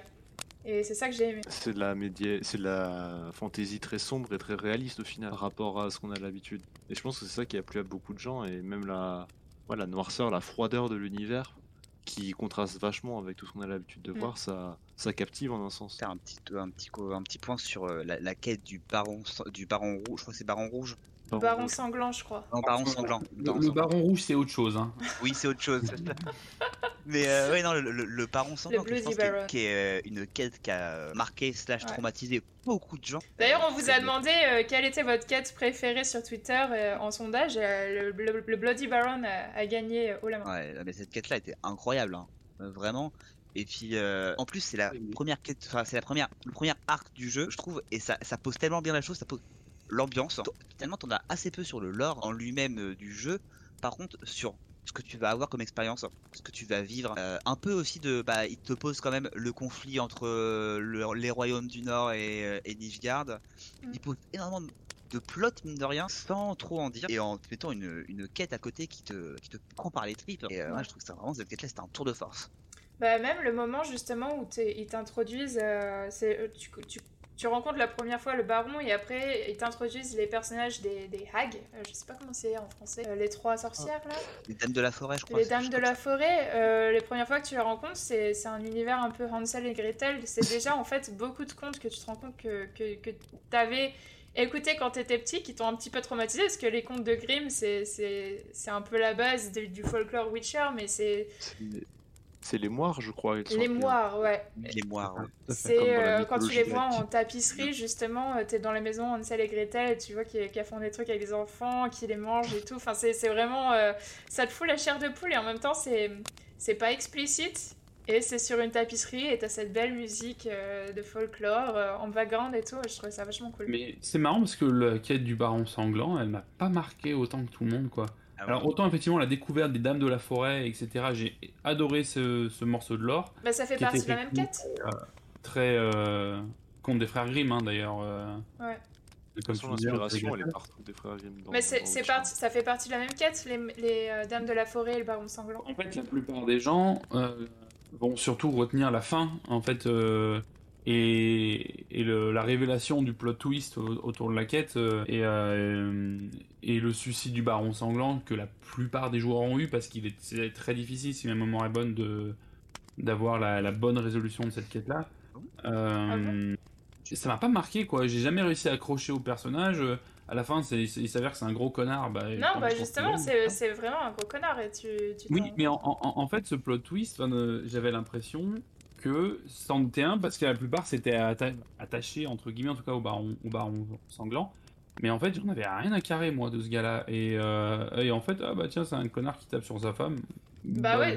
Non, mais c'est pas, c'est pas cette quête-là qui m'a plu. Moi, c'est tout ce qu'il y avait autour du baron sanglant. C'était euh, la recherche et le moment où tu vas surtout. euh, le moment Hansel et Gretel où tu vas dans la forêt et tu, tu rencontres les morts et tout ça. Et puis après, euh, elle te parle de l'enfant. En fait, moi, j'avais bien aimé la quête parce que je trouvais qu'elle faisait tuto du jeu, mais les personnages de la quête m'ont pas vraiment marché, en- Mhm. enfin marqué. Parce Mhm. qu'en fait, genre, euh, on voit, en fait, ça te montre un peu que c'est un jeu à choix, qu'il va y avoir des dilemmes moraux, qu'il va y avoir un peu d'enquête de ci, de ça. Mais euh, j'ai eu le même problème, euh, c'est que j'étais en mode, bah, le baron sanglant, je m'en fiche un peu. Moi, dis-moi juste où est Siri et, et je veux me barrer. Je suis dans ton, ton village minable là. euh, T'as pas l'air sympathique pour un sou. Tes gardes, ils m'ont craché dessus quand je suis arrivé. Euh, je vais t'aider vite fait parce que t'as une info dont j'ai besoin, mais c'est tout quoi. Mm. Et quand ils me disent, bah re- regardez, il s'est suicidé, alors ça, bon, j'ai une réaction assez cruelle parce que j'ai rigolé, mais c'était. C'était pas lié à ça, c'est parce qu'un ami m'avait dit Oui, tu verras, le baron sanglant il va t'aider euh, pendant l'attaque là-bas, c'est cool. Et du coup, quand je l'ai vu pendant nuit, je fais Hum, Il va avoir du mal à m'aider pour la quête là. Et euh, mais voilà, j'étais même pas triste, je l'ai vu, j'étais en mode Bah, il y a. Oui, bah, le seigneur local qui était, qui était un salopard, hein, euh, bah tant pis, hein, il est plus là, et peut-être que le village ira mieux. Mm. Mais à part ça, la construction de la quête était impressionnante euh, quand même. Ouais. Donc, quand tu la regardes avec euh, un pas de recul, t'es en mode Ah ouais, c'est bien foutu, hein, c'est Ouais. impressionnant, c'est un travail monumental qu'ils ont fait. Puis, toutes les, puis l'écriture de la quête, les dialogues, tout ça était. C'est c'est marrant parce que moi du coup, c'est peut-être parce que j'ai pas eu la même fin, non mais euh, parce que c'est moi ça m'a vraiment marqué parce qu'en fait euh, au début, bah moi un peu le contraire, connaissant pas de euh, connaissant pas Siri en fait, bon je fais bon, apparemment euh, je m'occupe d'une gamine, j'étais pas au courant, bon je vais quand même essayer de la trouver, tu vois, pas slot, euh, on sait plot. hein. Et euh, je tombé sur le baron et je me suis dit, euh, bon bah ok, euh, c'est un gros con, il a des infos pour moi, on va voir ce qui se passe. Ah, sa femme a disparu, etc. Ah mais attends, c'est bizarre, sa femme a disparu et tout. Puis là, bah, attends, il y, avait- il y avait un enfant ici, avec tu vois que t'es un peu avec tes pouvoirs de Witcher. Et du coup, moi, je suis rentré dans une sorte d'enquête de qu'est-ce qui s'est passé, de tout comprendre. Et, et là, tu, c'est là aussi que tu te vois, que je disais tout à l'heure, que là, t'es pas dans un Seigneur des Anneaux. Mm. T'es pas chez Tolkien. Ouais. Là, t'es, t'es, t'es chez Chapo- Chaposky. Et ça va être sombre. Et ça va pas te parler de bataille euh, contre le bien, contre le mal. Mais plutôt d'un, ivrogne qui bat sa femme et qui s'est retrouvé baron parce que c'était Ouais. le seul mec qui avait un peu de charisme. Ouais. Et puis là, tu te rends compte que t'es vraiment euh, dans un univers médiéval, quoi. C'est Mm. malheureusement ce genre de truc, euh, ouais, ça arrive. Oui, c'est le, médiéval crade. Ouais, c'est le médiével crado. Ouais, c'est ça. C'est le, là. le médiéval. le médiéval poussiéreux, plein de Ouais. marécages, euh, de, de, me d'arbres avec des Il y a un champ de bataille, il y a des gens qui sont en train de scavenge pour trouver dans les corps, ils sont en train de pourrir à moitié, il y a des bêtes qui viennent manger, et il y a les gardes à 2 mètres qui tiennent le pont qui sont en mode, mais vous passerez pas, hein, vous êtes pas de chez nous. C'est sympa le médiéval, moi je m'imagine les chevaliers sur mon beau cheval. Bah non, bah non, t'es un, t'es un Witcher. Et en plus, euh, oui, en plus, direct, ils mettent en place le côté du, bah, le côté raciste envers les Witcher. Mm. Ah Ouais, oui, euh, justement, dans The Witcher, euh, le, le côté racisme, euh, il, est... il est pas mal développé, justement. On peut dire ça, ouais. Ouais. Ah C'est une des thématiques principales Ouais, presque. c'est une Ouais. des thématiques principales. Ah, quand- Quand tu rentres et qu'il y a n'importe qui qui te dit euh, espèce de sale Witcher, euh, que ce soit bon des fois il y a quelques côtés de racisme positif entre guillemets, c'est, oh Ah. Witcher incroyable, mais euh, c'est genre une personne sur euh, 100 que tu croises dans le jeu et toutes les autres sont qu'est-ce que tu viens faire là espèce de sale mutant? Bah, tu sais Mm. que c'est marrant parce qu'en termes de racisme positif, moi, il y a une interaction qui m'avait marqué, je crois, dans ce jeu-là. Où en gros, en fait, c'est euh, Ah oui, euh, Witcher, j'ai entendu parler de vos, de vos talents, euh, de votre virilité. Et là, on dirait parce qu'il y avait l'objectification du truc. Oui, c'est c'est positif parce que en fait j'étais juste en mode c'est pas une critique négative en soi, mais c'est quand même choquant à entendre, tu vois. T'es quand même en mode Bah, en fait, aucun, il n'y a, pas- moi. il y a pas de racisme Évidemment, positif. y a- y euh, voilà, on n'est pas en train de dire ça du tout, mais. non non non non c'est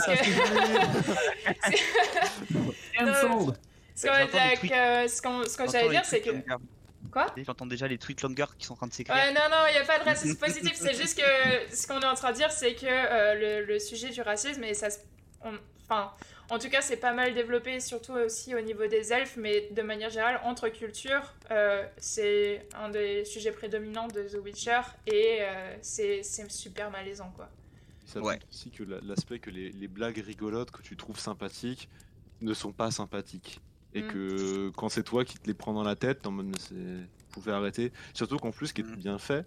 Enfin, je sais pas si c'est un coup de génie ou, ou juste euh, des limitations techniques, mais le fait que tu aies des, plusieurs personnages qui utilisent beaucoup de fois la même voice line, ça fait que tu te la prends plusieurs fois par jour. Mm. Et la première fois, ça peut te faire sourire.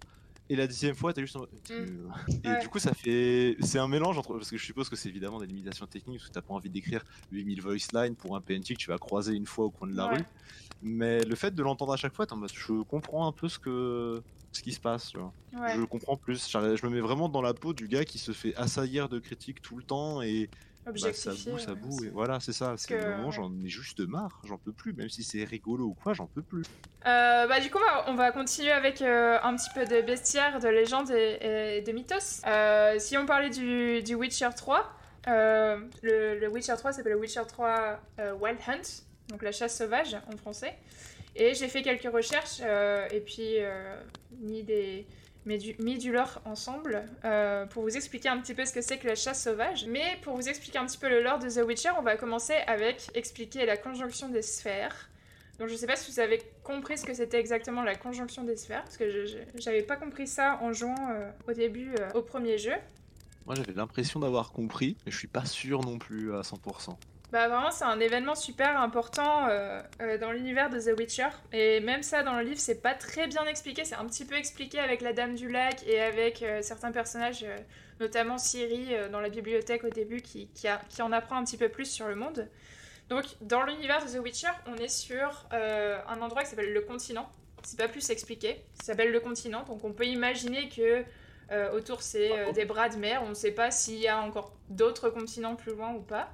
Et on commence avec euh, dans un monde qui serait euh, sans magie apparemment. Donc euh, on commencerait avec une race de gnomes et ce serait la première race du continent. Ensuite viendraient les nains qui viendraient de la terre et ensuite viendraient les elfes qui eux viendraient des mers. Donc ils sont dit apparemment ils viendraient de grands voiliers et c'est pas plus expliqué que ça. Ils sont venus, Ah, venus très sur des bateaux. Jusque-là. Jusque-là, c'est très Tolkien, exactement. Et euh, ça, reste, euh, euh, ça reste sans magie. Et à un moment arrive euh, la conjonction des, sphè- des sphères. Donc, euh, c'est pas non plus très bien expliqué, mais on peut imaginer euh, un, un genre de. Enfin, en tout cas, j'imaginais ça comme une genre de. Tu sais, un petit peu comme la fusion, la fusion moléculaire, donc la friction d'atomes, qui, qui générerait euh, de l'énergie et l'apparition de la magie mais ce serait des plans d'univers qui se recoupent, qui, qui arrivent, euh, qui s'imbriquent le- les uns dans les autres. Et euh, durant cette conjonction, du coup, euh, arrivent, apparaissent sur, sur le continent les premiers humains et certaines créatures. Donc on n'a pas exactement toutes les créatures, mais les créatures vont se développer un petit peu plus tard. Donc on a des sortes d'hommes, lézards, ce genre de choses. Et donc les humains ne seraient pas... la race humaine, de manière générale, ce serait pas, c'est une espèce euh, invasive, donc c'est pas une, une espèce naturelle au continent, on est une sorte Pour de, changer. voilà, exactement. Et évidemment, qu'est-ce qu'on fait Nous, les humains, quand on arrive sur le continent, on entre en guerre contre les races existantes et on décide de- d'anéantir les elfes. Non, chez on nous. civilise. c'est Voilà, on civilise. Attention, attention. ouais. euh, euh, donc voilà. Donc ce serait un- le- la conjonction des sphères, ce serait un- une sorte de gros chaos et euh, de, de collision entre les dimensions qui créerait l'apparition des monstres et de la magie dans le continent. C'est Doctor Strange and the Multiverse of Madness. euh, Ouais, c'est- complètement enfin, Multiverse of enfin, Madness. hein. C'est Ouais, quand même amusant au final de voir qu'il a, qu'il a créé le, le pitch de son univers basé sur euh, du, la collision de multiverses. Ouais, puis en plus, ça lui permet de. Enfin, déjà, de manière générale, de garder le continent, ça permet de garder une ouverture à. Finalement, il y aurait peut-être encore plus loin un autre continent avec d'autres trucs plus loin. Mais euh, ça permet également de d'avoir tous ces multivers que j'avais pas compris en jouant à Witcher 1, euh, à Witcher 3, pardon. C'est que euh, Ciri, justement, elle est connectée à, à tout ça et. euh, C'est ouais. Moi, ce C'est- j'ai- ce que j'aime beaucoup avec cette théorie aussi, c'est que ça fait que du coup, ça explique un peu le, le médiéval sale et réel. Parce qu'au final, les humains, il y en avait plein, ils étaient en mode, bah, ils connaissaient pas les monstres forcément. Ils avaient commencé à construire leur ville. Et du coup, ça explique pourquoi ils sont pas habitués à se défendre. hmm. Et que quand tu les vois, ils sont au final très retranchés en mode, bah, on fait comme on peut pour se défendre. Y a du Mm. mal, quoi. Dès qu'on dès qu'on croise un cocatrix, un truc comme ça, c'est c'est finito. Le humain, il sait pas se défendre. Il va voir sa lance, il va la lancer, ça va rater, et pouf, Ouais. et ça explique le côté très terre à terre des humains, malgré l'environnement qui est chargé de, choses mystiques, étranges et perturbantes. Bon, on verra qu'il n'y a pas que les humains qui l'ont fait quand je vais vous expliquer un petit peu ce que c'est la chasse sauvage. Mais euh, il y, a, une échelle de temps dans le livre, c'est euh, AR, donc avant résurrection. Et ça, j'ai jamais pu euh, expliquer ou com comprendre ce que c'était exactement que la, résurrection dans le lore de The Witcher. En tout cas, c'est l'unité de temps. Donc, ce serait les gnomes, les nains, les elfes, et 2000 ans après, ce serait la conjonction des sphères avec l'arrivée des humains et des monstres. Et maintenant... Oui Vas-y. Ce qui est bien, c'est qu'on a ramené des amis avec nous dans les petits monstres là, histoire que le continent soit bien. On arrive, on fait la guerre, on ramène une flopée de monstres. Ouais, puis on se mixe et tout, et puis on ah crée encore plus de. Ah, J'imagine la tête des elfes, des gnomes et des nains. Qu'est-ce que c'est que ces nouveaux voisins J'imagine la, la, tête des, des, elfes et des gnomes et des nains quand ils voient les sphères se, se conjonctionner. La guerre de ciel, ils font.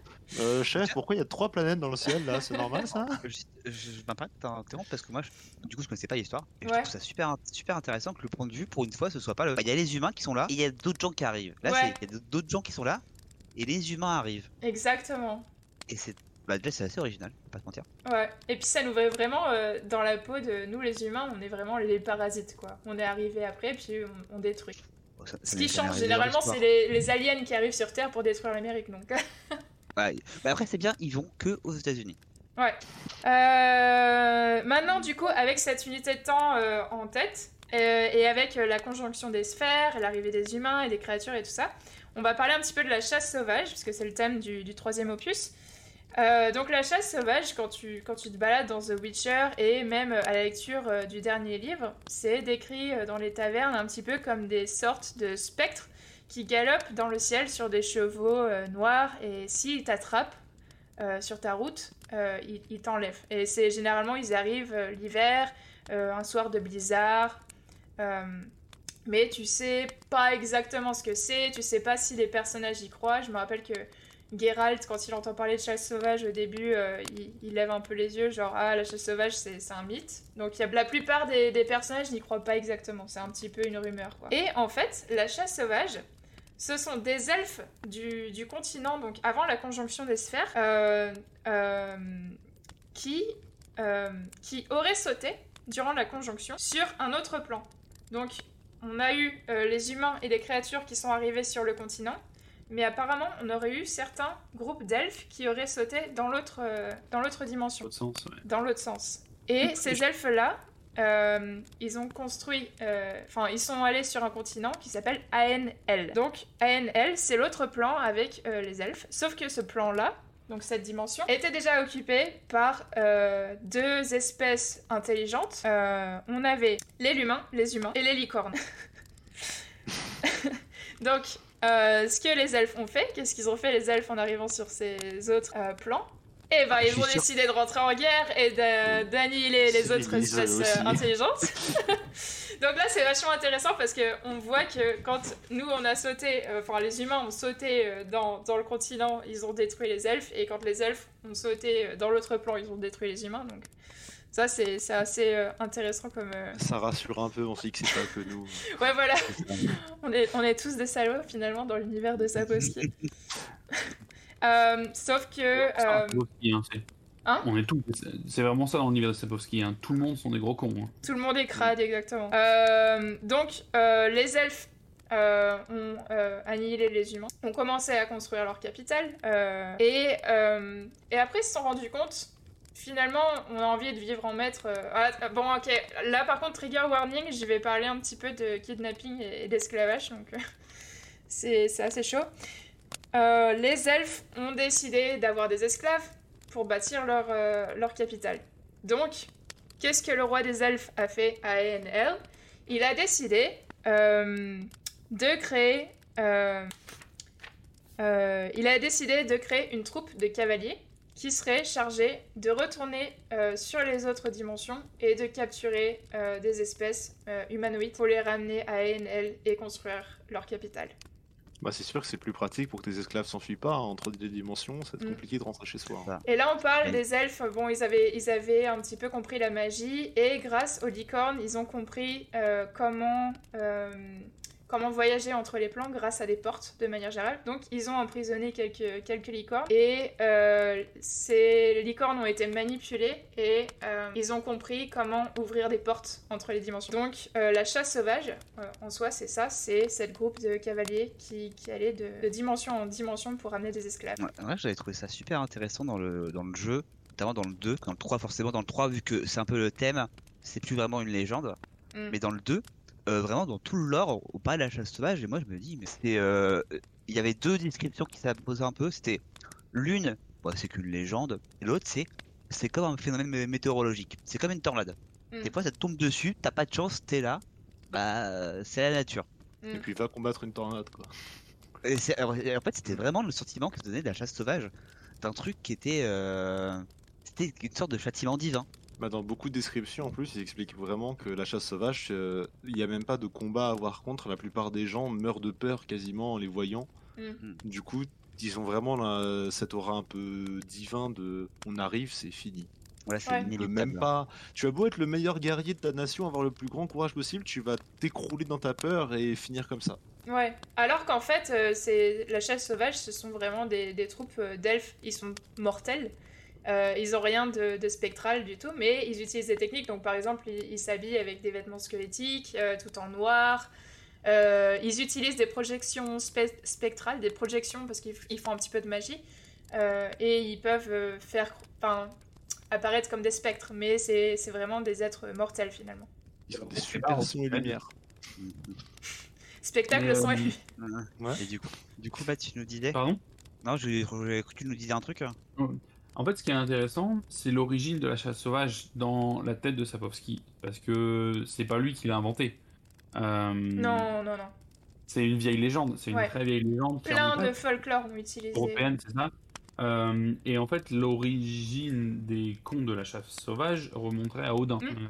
Serait effectivement le cheval à huit pattes. Ce serait effectivement Odin, Odin et ses, euh, et ses, et ses troupes de euh, et ses troupes de guerriers tombés euh, qui, qui se baladent qui se baladent dans le ciel. Odin d'ailleurs qui est sur son cheval à huit pattes, Sleipnir. et derrière cette légende, a, enfin, probablement comme la plupart des, des mythologies d'ailleurs, été inventée suite à des phénomènes météorologiques. Euh, effectivement, ça va être une grosse tempête avec, euh, avec des, des, nuages un peu particuliers, euh, comme il peut en exister, qu'on voit rarement, mais quand on en voit, c'est incroyable. Et, et, au final, en fait, cette légende, mais tu la retrouves dans toutes les cultures, partout, partout. Mm. Il y en a, il y en a une version, une version en Bretagne, effectivement, qui serait, qui annoncerait la venue de Lankou en Bretagne. Enfin, et, et ce qui est effectivement intéressant, c'est à quel point Sapowski a comme pour beaucoup d'autres choses en fait dans son univers, il a repris le folklore et il l'a transformé de la mythologie en médiéval, en du, en du médiéval fantastique en fait. Euh, et ça marche, ça marche très bien effectivement. On est passé effectivement du dieu des morts avec, euh, avec son armée de cadavres ambulants à une, une armée d'elfes qui passe de monde à l'autre pour récupérer des esclaves. Bon, l'un comme mm. l'autre, c'est pas si éloigné, hein, sachant que Odin et ses Valkyries, ils, venaient sur les champs de bataille pour récupérer d'autres, euh, pour récupérer les âmes des morts pour grossir leur, leur propre rang. Donc euh, l'idée est pas si éloignée au final. Mm, non, clairement, c'est vraiment inspiré. Et puis euh, euh, dans, dans, le jeu, du coup, la chasse sauvage est après Siri. Donc la, raison, la raison pour laquelle ils chassent autant Siri, c'est parce que avec le temps, de manière générale, les, les elfes d'ANL, ils ont perdu de leur pouvoir. Et notamment sur les dimensions, sur les portes.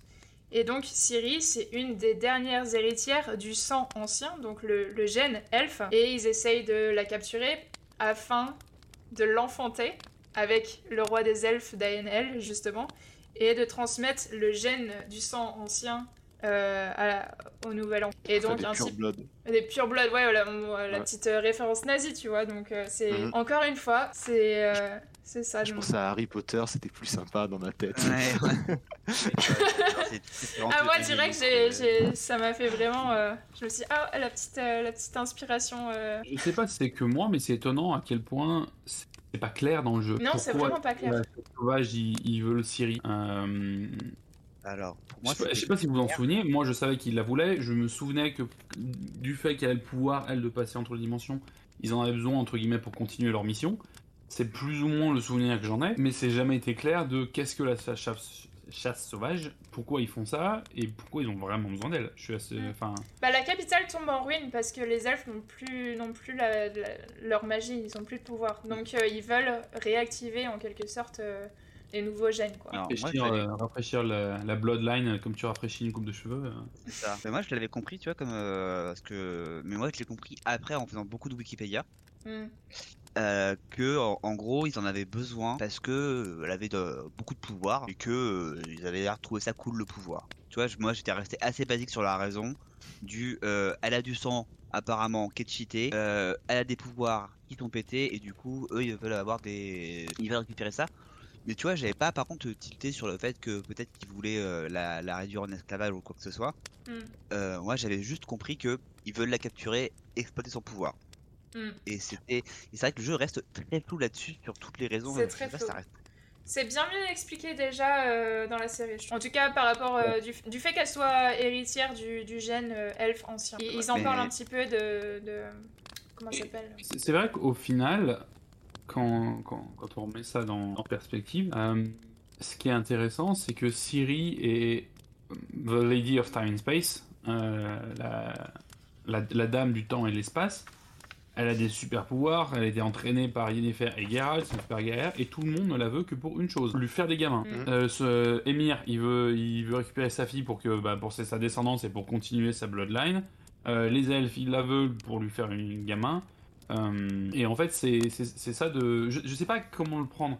Si c'est en fait une critique de la part de Sapowski de dire qu'au final, peu importe à quel point une femme euh, peut, être, euh, peut être puissante et, et autonome, le seul intérêt qu'elle peut, qu'elle peut avoir, c'est son utérus. Et je sais pas si en fait c'est sa façon de voir les choses ou si c'est une critique. Euh, ouais, je pense que je vais être positif, hein. je vais peut-être être un peu naïf, mais euh, quand tu vois qu'il y a des femmes très puissantes, hein, euh, je pense à Yennefer, je pense au- à plusieurs personnes qui sont dans le Conseil des mages, je sais plus comment ça s'appelle. Euh, Il y avait la reine, la reine, donc la grand-mère de Syrie, Calante. euh, qui je sais pas si elle est aussi badass dans les livres qu'elle est dans la série, mais si c'est Ouais, le cas, plus euh, dans les livres. euh, parce que déjà, déjà dans la dans la Dans série, les livres, euh, ouais, carrément. dans, dans la série, c'est Bah, dans la série, elle est quand même euh, assez classe. là. Oh oui, oui, mais je trouve qu'elle est encore elle est plus imposante dans les livres. elle est, elle Ouais, est badass quoi. Et c'est- je trouve qu'en en termes de personnage charismatique, elle se posait. Je- et euh, justement, Je veux. d'accord, mais je- si tu regardes les mages, comment est-ce qu'elles obtiennent leur pouvoir? C'est en sacrifiant leur utérus. Oui, c'est vrai. C'est pas le cas de toutes les mages. hein. Je sais pas, je sais pas si c'est juste le cas ou le cas de toutes les, ou le cas de toutes les mages. Non, Ah, c'est pas non, toutes non, les mages, toutes c'est pas les- possible parce toutes que parce que la mère, la mère de Geralt c'est une mage. Voilà, en fait, il y a une grande partie des mages qui vont sacrifier leur euh, capacité d'enfanter pour avoir des pouvoirs. Mais c'est pas le cas de toutes à 100%, mais une majorité. Mais Donc, ouais, c'est Ouais, vrai que c'est c'est le cas des Witcher aussi. Ouais. Donc je, je sais pas s'il y a un message en fait derrière et si c'est le cas, lequel il est. Si c'est à voir qu'en gros le seul truc vraiment intéressant que tu as apporté à ce monde, euh, c'est des gamins. Et, euh, et que, ou, ou que si c'est justement le seul truc vraiment important, et que si tu veux vraiment le pouvoir, c'est le truc à sacrifier quoi. Moi, j'ai préféré voir que c'est plutôt une critique, vu qu'il y a Geralt qui essaie de ça comme ça. et tout. euh, je préfère ça. Voilà. Mais comme l'air de rien, c'est quand même en général les, les, les bad guys qui, qui veulent ça, et les good guys qui essaient de protéger Siri justement de ça. Hmm. Je vais rester positif. Et je vois aussi une euh, critique de la Bible de manière générale, parce que j'ai j'ai lu récemment certains passages, et c'est aussi euh, dans la Bible, bon, les femmes, euh, les femmes arrivent sur Terre avec euh, le péché euh, originel et resteront pécheresses jusqu'à ce que, euh, jusqu'à ce qu'elles enfantent et qu'elles qu'elles- qu'elles gagnent leur rédemption. Et la seule façon pour une femme sur Terre de gagner en rédemption et de pouvoir atteindre le paradis, c'est d'enfanter. Et Parce que, encore une fois, hein, Sapkowski, c'est un vieux de la vieille. Mm. Alors, même si effectivement l'intégralité de son œuvre est entre autres une critique permanente du racisme et de la façon dont les êtres humains vivent ensemble, ce qui est, je vais pas dire avant-gardiste pour sa génération, mais c'est pas ce que t'attendrais d'un vieux conservateur non plus. Mm. Mais ça reste un vieux conservateur et on, et on sait que politiquement, même s'il a jamais été euh, accusé d'être sur l'extrême droite et autres, c'est, enfin, Mm. c'est pas le genre de gars que tu vois en tête des chariots euh, lors de la Gay Pride, quoi. En tout cas, euh, je sais qu'il y a, un, personnage lesbien, Philippa, euh, dans The Witcher, et elle, pour le coup, euh, elle est vachement sexualisée, et les personnages sont, plutôt dégoûtés aussi par sa, façon de, vivre. Je je l'ai vu dans les livres, mais je le savais pas à l'époque. C'est pour ça, c'est dur de savoir quelles sont vraiment les intentions de Sapkowski derrière sur certaines choses parce que, ben ouais, il a écrit les bouquins, euh, il a surtout le, enfin, il a créé son univers il y a longtemps. Lui, il est effectivement d'un autre temps. Euh, donc c'est vraiment dur à savoir. Peut-être que si on faisait des recherches sur des interviews ou des choses qu'il a dit en interview, peut-être que ça nous apporterait des réponses. Euh, J'ai pas fait ce travail-là avant. Mais, euh, mais en tout cas, euh, si juste tu te contentes d'analyser l'œuvre des bouquins, et par extension les jeux, comme on a dit, qu'ils qu'ils ont vraiment essayé de reprendre sa mentalité, Mm. euh, il y a pas mal de patterns que tu peux retrouver, de schémas, et qui au moins posent les questions. Euh, est-ce que vraiment le seul intérêt qu'une femme a, c'est son utérus? Est- Ou est-ce que c'est vraiment le, le truc à sacrifier si tu veux du pouvoir? Euh, le racisme, etc. Donc euh, ça a au moins le mérite de poser des questions, que je suis un peu comme vous, j'ai envie de voir euh, les choses du bon côté et de, de voir ça comme une critique effectivement de la société, ou au moins de la société médiévale. Ouais, Ouais, je pense que de toute façon, il est resté, euh, il est resté euh, propre en- de manière générale à. Bon, même il y, a- il y a beaucoup de fantaisie, mais ça reste un univers, comme on dit, un univers médiéval crado avec du sexisme, avec du racisme, avec des problèmes, des problèmes qu'on avait, quoi. Mais Donc, ça, euh, ouais. Ce qui est intéressant, c'est que par Euh, contre, les gens puissent euh, euh, faire de la magie et que ça, ce soit pas euh, condamné. Parce que si vraiment je voulais faire un, un univers médiéval crado, les, les magiciennes, euh, ça aurait été Et- plus compliqué, quoi. Il y a, y un hein. angle, il y a un angle, hein, il y a un angle là-dessus parce que Radovid, souvent les, non mais déjà oui, et il y a aussi le fait que souvent les, les magiciennes et les magiciens Mm. euh, sont vus comme des personnes ambitieuses qui Mm. sont là pour usurper le pouvoir. Et euh, il y a tout un angle là-dessus, mais euh, ouais. mais ça à la limite, je pense qu'on pourrait peut-être en parler euh, dans notre prochain épisode. Ouais. Que nous nous retrouverons dans deux semaines pour une deuxième épisode sur The Witcher 3 où on parlera peut-être plus de bestiaires, euh, de légendes, de mythologie. Et si on a le temps, on fera peut-être un petit crochet sur la géopolitique, euh, etc. sur, le, sur The Witcher. Et en attendant, moi je vous propose qu'on se fasse un petit, euh, une petite fin sur le, le- un quiz rapide et un petit point chimère. Yes Mmh. Carrément. On Ouais, lancera, on lancera nos runes euh, à la fin de l'épisode 2, du coup, euh, si tu veux. Ouais, on fera ça en, en fin d'épisode 2 pour bien conclure, je pense. Ouais, carrément. Alors, le petit quiz est, il sera très rapide. Ce sera surtout de- peut-être un quiz de rapidité pour les, euh, pour les plus connaisseurs. Euh, je vais poser une petite question qui sera souvent en vrai ou faux, et il y aura des bonus points derrière qui vont être enchaînés. Ok, Donc, euh, toutes les toutes les réponses aura un point. ok. C'est euh, moi, c'est que, que de la vitesse. hein. Je suis. Est-ce que vous connaissez bien notre bon vieux hein, ou Geralt hein Je suis apparu dans d'autres jeux vidéo que The Witcher, vrai ou faux? Oui, vrai, Ouais, dans Soul Calibur. Sur le calibre 4. Ouais. 5. 5. Ok Calibre 5. Alors, ça fait donc deux points pour euh, Jack No qui était très rapide sur cette question. Mais il y a un autre jeu où The Witcher, l'univers The Witcher, Monster, euh, a- Monster Hunter. Monster Hunter. Hunter. Ah, Ouais, il y en a un troisième, est dans. Cyberpunk. Il y a Siri qui fait une Oui, apparition. c'est vrai. Oh Et d'ailleurs, je... Je l'ai jamais oui. vu. Non, Alors- est pas. Si, Est-ce que c'est est sur un spot de pub. Elle est Est-ce que sur un l'ai- code qu'ils ont rajouté après.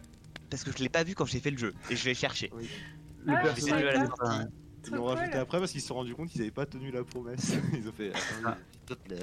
Elle est il devait y avoir un easter egg. euh, Moi, je cherchais, je me suis dit, Bah à la base, elle devait apparaître dans une quête secondaire, il me semble. Ils Oui, avaient dit. Été une et secondaire, justement. C'était une légende Oui. urbaine. Une euh, légende urbaine. tout le long, on espérait, parce qu'en fait, d'un moment dans le jeu, justement, elle raconte à Gérald ses passages de monde à monde. Oui.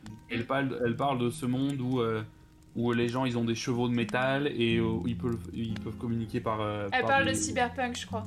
C'est ça, et en fait, tout le monde a dit, oh, ils doivent parler de cyberpunk, Ouais. et, euh, et tout le monde a fait euh, derrière le, le parallèle, ouais. Le parallèle, ou en tout cas, tout le monde a eu l'espoir, effectivement, d'avoir euh, Siri dans cyberpunk. Quand Euh, elle a dit ça, je me suis dit direct. Enfin, j'avais pas, je savais pas ce qui s'est dit en- sur internet, mais j'ai pensé à ça direct. Mm. Je, je l'ai eu aussi, cet espoir. Ça, ça aurait pu très bien être notre monde en fait. Si tu le regardes sa ligne, ça peut être notre monde maintenant. hein. C'est Ah. Mm. Totalement. Mais euh, c'est d'ailleurs pour ça aussi qu'il y a dans Cyberpunk, ils ont fait euh, une, une veste de l'école du loup. euh, Mm. et, ils se sont dit bon, les joueurs ils veulent vraiment, on va leur filer un petit truc. Petite easter Deux points egg. pour Jack No et un point pour, euh, pour Matt. hein. Et un point pour Sky quand même pour le Cyberpunk parce que c'est Cyberpunk, c'est dans mon petit cœur. Oh, je triche. Euh, je suis le juge.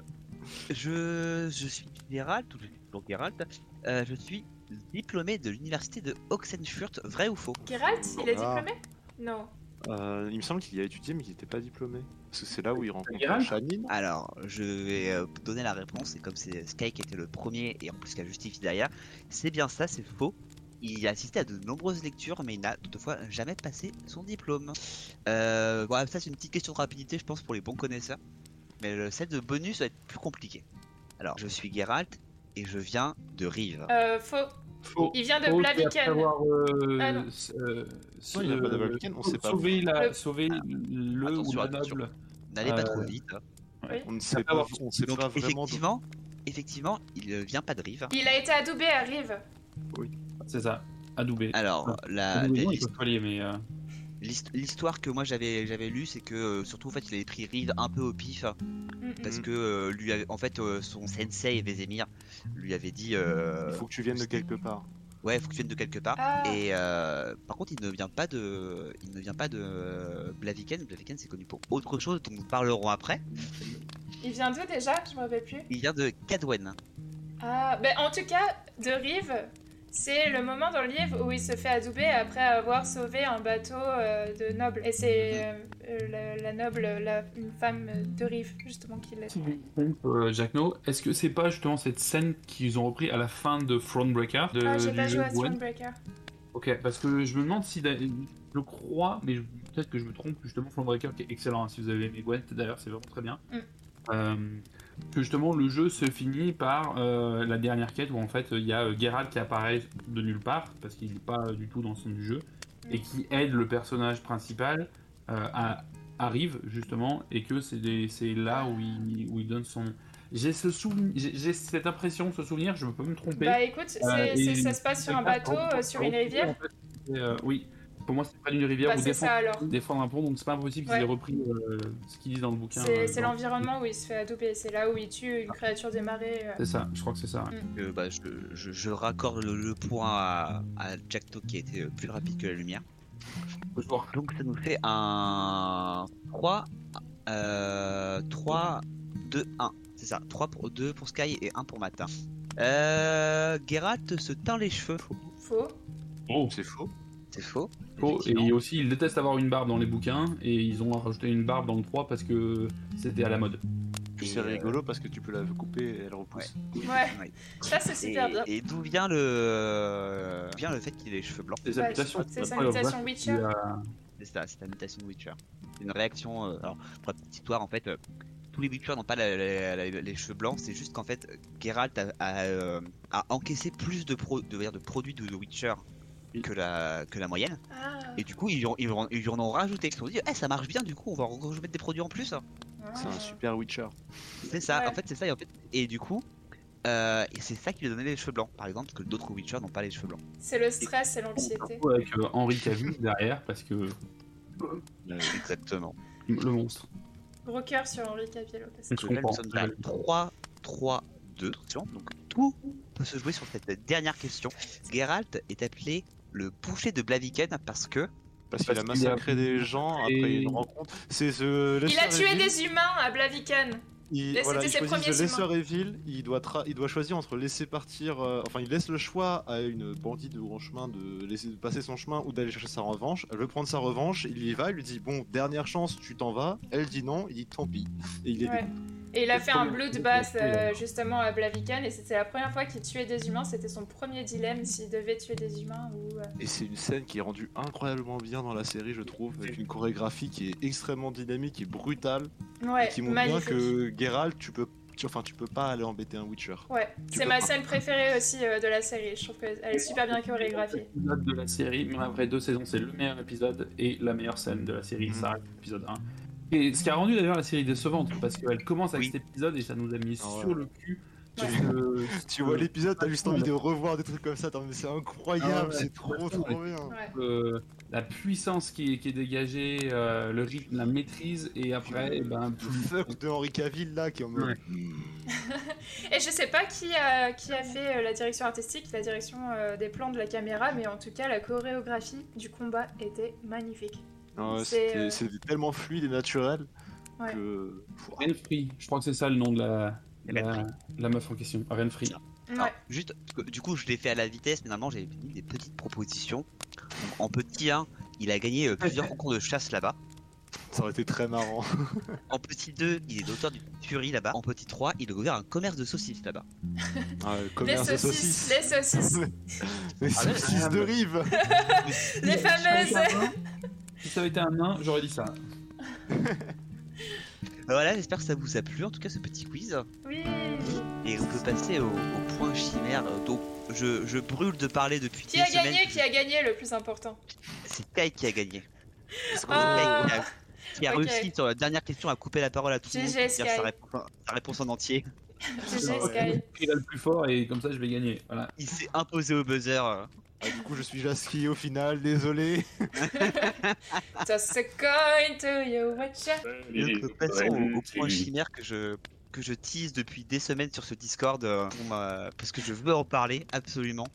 Oui. Donc le point chimère, je le reprends, il- c'est euh, je vous avais proposé si vous deviez adapter euh, The Witcher à un autre média, donc euh, potentiellement livre, série et jeux vidéo aussi inclus, mais différent de ce qui a, déjà été fait, et euh, adopter donc les contraintes du nouveau média, qu'est-ce que vous feriez? Et alors moi j'ai un projet depuis des années, depuis, des années, depuis quelques mois, mais j'y reviens souvent et j'arrive pas à le terminer. On va d'adapter le gameplay de la chasse dans The Witcher 3 en jeu de rôle. Hmm. C'est une ambition de ma vie de le faire un jeu d'enquête où en gros je vous dis vous êtes 4 Witcher, on vous envoie sur telle mission et faut vous collecter les indices. Et en gros c'est des one shot ou des 2-3 sessions avec de l'enquête, genre par exemple vous savez parler aux villageois, vous faites ce que vous voulez. Il y en a un qui va me dire bah est-ce qu'il y a une rivière dans le coin, je vais y aller. Ah oui tu remarques qu'il y a des traces dans l'eau et tout, t'analyses, tu te dis c'est peut-être ça, c'est peut-être ça et, euh, et vraiment le problème c'est en fait il y a une besoin d'une connaissance de bestiaire Ouais. que les joueurs n'ont pas forcément mais que les Witcher ont et que pour l'instant je galère toujours à intégrer mais je me suis dit ah, un jeu d'enquête où tu joues un Witcher qui est en train de traquer une créature et de se préparer au combat Ah, tellement c'est bien génial, c'est trop bien. Mais franchement, si tu veux faire euh, un jeu de rôle euh, The Witcher euh, comme ça d'enquête, mais euh, à fond, euh, j'ai trop envie de faire le test. Pareil. Bah allez, viens, on fait ça, en, on fait ça en live, on fait, euh, on fait ton truc, euh, fais ton truc en ligne. Comment tu mets le, le côté roleplay là-dedans? Alors il y a, y le côté roleplay ça va en fait c'est plutôt le, côté comment amener les joueurs avec les, à avoir les connaissances. C'est plus ça qui m'ennuie. Le côté roleplay je sais le- je sais le gérer. C'est assez simple en fait avec un système en descend Mm. tu mets des, des caractéristiques euh, qui sont inspirées assez largement de notamment de Game of Thrones pour ceux qui connaissent hein. Bah en fait, il faut que tu utilises des indices, quoi. Enfin, dans, dans The Witcher, Mm. c'est c'est ça qu'ils utilisent, c'est euh, tu, tu, tu vas autour et puis tu, tu repères que, ah, il y, a des- il y a des traces en bas, euh, ah, euh, il y a un petit peu de sang, là.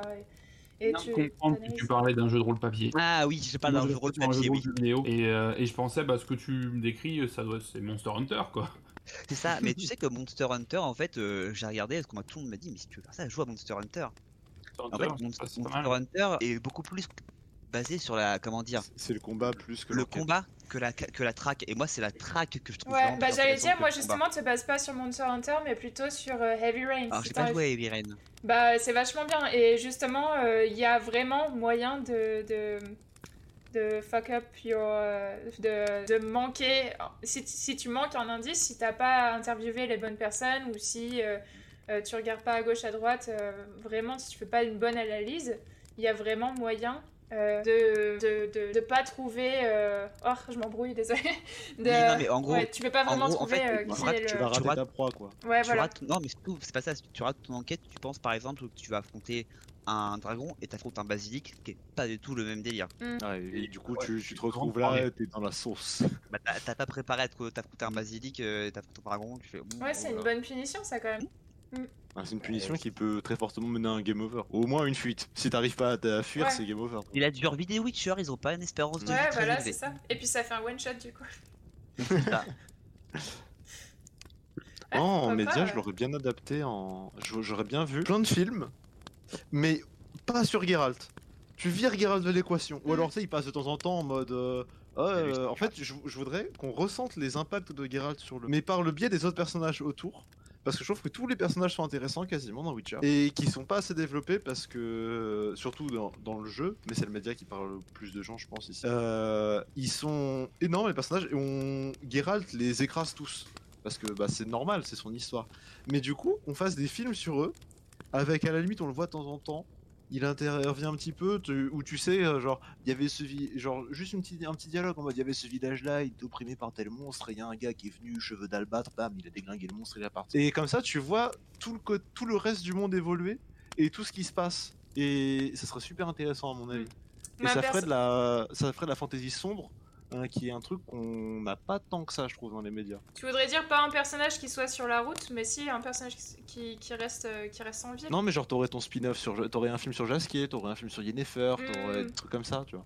Mais sur d'autres personnages clés, même un film sur euh, Radovid, je sais pas. Ouais. Mais faire euh, du médiéval sombre dans le monde de Witcher sans être axé sur le Witcher. Mm. Le chevalier hérisson. Le chevalier Par hérisson. exemple, ouais. Bah, tu pourrais faire un. Bah lui un film franchement sur, ouais euh, il pourrait carrément avoir mm. un spin-off. hein. En, vrai, euh, un- film sur Émir, euh, la partie entre, bah, exemple, pour reprendre la série, entre la partie où c'est le chevalier hérisson et la partie où c'est l'empereur. euh, moi, comme j'ai consommé que la série, beaucoup de wiki et euh, le, le jeu vidéo, je connais très peu de choses et surtout en plus, j'essaie de pas trop me spoiler parce que si on parle dans la série, je connais très peu de choses sur Émir euh, entre ces deux périodes Mm. quand même. C'est vrai, c'est une grosse ellipse hein, à ce niveau-là. hein. Comment est-ce qu'il re- repa- re- revient au pouvoir euh, euh, Et je, crois- je crois que si ma mémoire est bonne, il finit par, euh, par assassiner l'usurpateur aussi. Euh, Il y a de quoi faire un excellent film de, de politique médi euh, fantasy médiévale hein, à ce niveau-là. Ah, J'avais aucune je idée que ça c'était le chevalier pas si mauvaise.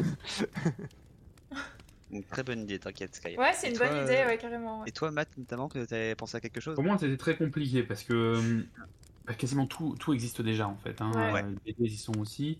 Euh, ça, ça serait une excellente, à nouveau une excellente passerelle pour moi pour reparler du, du jeu de rôle grandeur nature et de la Witcher School.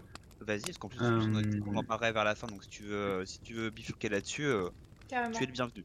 Ouais, bah, alors, je peux raconter ra- rapidement de quoi il s'agissait. Hein. euh, C'était euh, donc la Witcher School, ce qui se passe deux ans, 200 ans avant la naissance de Geralt. Euh, donc c'est vraiment l'univers de The Witcher, mais pas du tout lié euh, au plot de- des bouquins ou du jeu vidéo, ni euh, aux personnages, à part quelques-uns qu'on a retrouvés. Et euh, tu, donc toi, en tant que joueur, tu arrivais dans un château, ça se jouait dans un château polonais, en Pologne, et tu étais là-bas pour devenir un Witcher. Donc ça se passait en fait avant l'époque de Geralt où euh, les, euh, les mutagènes étaient très limités et qui pouvaient avoir que quelques personnes ramenées par les Witchers, enfin quelques enfants pour essayer d'être entraînés.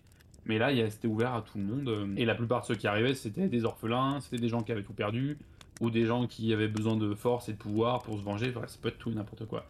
Et donc tu allais là-bas pour apprendre à devenir un Witcher. Et donc le, le jeu, hein, c'était euh, pendant deux jours et demi, tu étais dans un château en Pologne, à prendre des cours de d'escrime, de chasse aux monstres, de magie, de tir à l'arc, de survie dans la nature, euh, apprendre à poser des pièges, euh, alchimie aussi, on avait pas mal de cours d'alchimie. Euh, et tout ça avec euh, Genre euh, comment tu fais les cours d'alchimie euh, bah, des cours de chimie en fait. Ah, des vrais cours de chimie, euh, du coup. Ramenés Ouais, avec euh. des trucs que tu pouvais trouver dans la nature mé- médiévale. Et on a fait des bombes quoi. On a fait des bombes avec du salpêtre et Salpêtre, euh, tu vois avec juste du salpêtre en fait, des mini explosifs. On a fait euh, effectivement des, des potions euh, qui font qui font de la ré- des réactions chimiques et qui changent de couleur. euh. Mais à à quoi ça ressemble du coup aussi, euh, genre les cours de chasse par exemple? Ça se passait comment? Ah, alors, et, et ça, c'est la chose la plus extraordinaire parce qu'effectivement, euh, les cours se faisaient la journée. À côté de ça, tout le monde avait son personnage avec chacun leur, nos petites quêtes perso euh, à essayer de, de faire euh, pour, pour grandir. Et, euh, et la fin du premier soir, parce que tu avais effectivement deux soirs, la fin du premier soir, tu avais la chasse. Donc, tu étais par groupe et ils t'envoyaient dans la forêt en pleine nuit. Avec, euh, par groupe de 8 avec une torche, Bon, une vraie torche, hein, c'est ta seule source de lumière avec euh, des épées et euh, survie. Et en gros, euh, il y avait des monstres qui nous attaquaient, donc euh, c'était quasiment systématiquement des, des, des personnes en costume, mais les costumes avec d'un réalisme absolument extraordinaire. Et, euh, et donc tu pouvais avoir des noyeurs, euh, donc euh, qui avaient des, des espèces de costumes de plongée avec des dents gigantesques. Euh, tu avais des, euh, un léchène aussi. Euh, Wow. Tu avais régulièrement des, des wraiths, donc des fantômes, Ouais. euh, euh, qui Celle en qui fait crée, se- euh, leur permettait d'avoir des, des, des, des monstres qui pouvaient se battre à l'épée ou avec des armes, Ouais. donc étaient équipés de d'épée ou de lance. Euh, J'ai sur, et surtout souvenir de ma toute première chasse avec un monstre que je n'ai jamais revu parce que le costume était trop dur en fait. Euh, Est-ce que vous vous souvenez du fielon? Dans The Oui. Witcher Cette espèce d'énorme euh, d'énorme créature avec euh, un troisième œil au milieu du front et des grandes cornes. Ah oui, oui, oui. Euh, Je bah vois, ouais. voilà, ça, Donc on avait un mec dans un costume de 3 mètres avec des cornes qui faisaient la longueur de mon bras et une queue qui faisait la longueur de mon bras et qui nous a foncé dessus en pleine nuit euh, à côté du qui était éclairé juste Bah, par le et la, et la torche. Raconter comme ça, ça a l'air d'être une expérience incroyable. C'était absolument incroyable. Et euh, donc ça c'est le premier soir. Et le deuxième soir, c'était le fameux Trial of Grasses, l'épreuve des herbes, euh, qui est la façon de transformer un être humain en Witcher. Euh, et que dans les bouquins, hein, seulement 3 enfants sur, sur 10 en moyenne survivent. Et, euh, et donc on passait par trois joueurs et qui sont revenus jeu de rôle. Ouais, alors là, effectivement, en fait, ils ont justifié ça sur le fait que euh, sur tout le temps que tu passes là-bas, ils te nourrissent. En fait, ils mettent des mutagènes dans ta nourriture pour essayer de préparer et d'augmenter tes chances de survie. Euh, et en gros, c'est nous, en tant que joueurs, qui décidions si on voulait avoir une mort épique avec ça ou si on voulait survivre pour avoir une chance de revenir jouer à l'épisode suivant. Et, euh, et donc, ce, so- ce soir-là, enfin, c'est c'est quelque chose d'absolument extraordinaire. Ça commence par une série d'épreuves qui sont un peu similaires avec la chasse. hein, où ils testent nos connaissances en escrime, en... enfin, ils nous testent à escrime, nos connaissances en alchimie, à l'art, etc. Et ensuite, il y a l'épreuve des herbes, et alors là, mais. C'était, c'était dingue. Pour essayer de raconter rapidement, euh, donc tu rentres les yeux bandés dans une salle où il y a de la musique euh, tribale, en fait, genre des tam-tams, euh, donner une ambiance, t'as des hurlements dans tous les sens, ça fait un boucan d'enfer. Euh, T'as l'impression que t'as 200 personnes en train de se faire torturer autour de toi. Et ils t'allongent sur une table et ils t'attachent à la table avec des straps et tout. Et, euh, et donc, tu as toujours les yeux bandés. Et là, ça commence. Donc, euh, il, te, simule en fait le fait de t'ouvrir les veines avec, euh, je crois que c'est l'arrière d'une cuillère. Euh, donc, tu as l'impression qu'ils t'ont ouvert avec un truc froid, mais sans, bien sûr sans danger. Et puis d'un seul coup, donc ils disent ah bon on va commencer avec les mutagènes, puis t'as un truc qui te coule sur le bras, et d'un seul coup il y a quelqu'un qui te secoue dans tous les sens en mode on est en train de le perdre, on est en train de le perdre. T'as quelqu'un qui te fait du, un massage cardiaque et toi t'es là en mode je sais pas ce qui se passe. Et pendant que t'as as des gens qui te tapent dessus euh, comme si t'es comme s'ils jouaient au, au chasse la taupe. euh, Pour te et réanimer, ouais. comprends. Voilà, et, et, et pendant ce temps-là, il y, y avait une femme euh, très sensuelle qui me caressait les cheveux et qui me disait Tu vas mourir, tu n'es pas assez fort. Et, et tous tes sens sont mis à l'endroit, à l'envers, euh, ça part en cacahuète complet. C'est une expérience absolument incroyable. Waouh. Bah, ça a l'air Et, ça a euh, l'air et donc, complètement ouais, fou. Ouais, ouais. Ouais. Et, euh, et, enfin, ne serait-ce que les cours d'escrime, hein, on avait des vrais, ex- des vrais escrimeurs. il y a une année, une de nos professeurs, elle était d'un niveau, niveau olympique, hein, donc Ah. ils faisaient pas semblant. euh, comme je disais, l'alchimie, c'était c'était vraiment des cours de chimie, donc euh, quand on faisait des bombes avec du salpêtre, ça, ça explosait vraiment. Il y avait beaucoup de attention, euh, il y a que le maître qui peut, euh, qui peut manipuler ça. euh, on avait des- pour le tir à l'arc, on avait des, des gens incroyables, enfin, qui nous ont fait des démonstrations de tir à l'arc, c'était incroyable. Il y avait des effets pyrotechniques, on avait, enfin, à un moment, il y avait un duel entre deux maîtres. Il y en a un qui utilisait Ignis sur l'autre et il y a son armure qui a pris feu. Wow. C'est- Waouh. Ok. Vraiment. C'est Ok. incroyable. C'est. C'était, c'était absolument dingue. Et pendant, Et, euh, c'est pendant une semaine, c'est ça? C'est pendant deux jours et demi. Ah, pendant deux jours et demi. et pendant deux Ouais. jours et demi, vous êtes sans euh, contact avec l'extérieur, il n'y a pas de technologie. C'est Euh. dans un monde, euh, c'est dans, enfin dans un château qui est au fin fond de la campagne polonaise.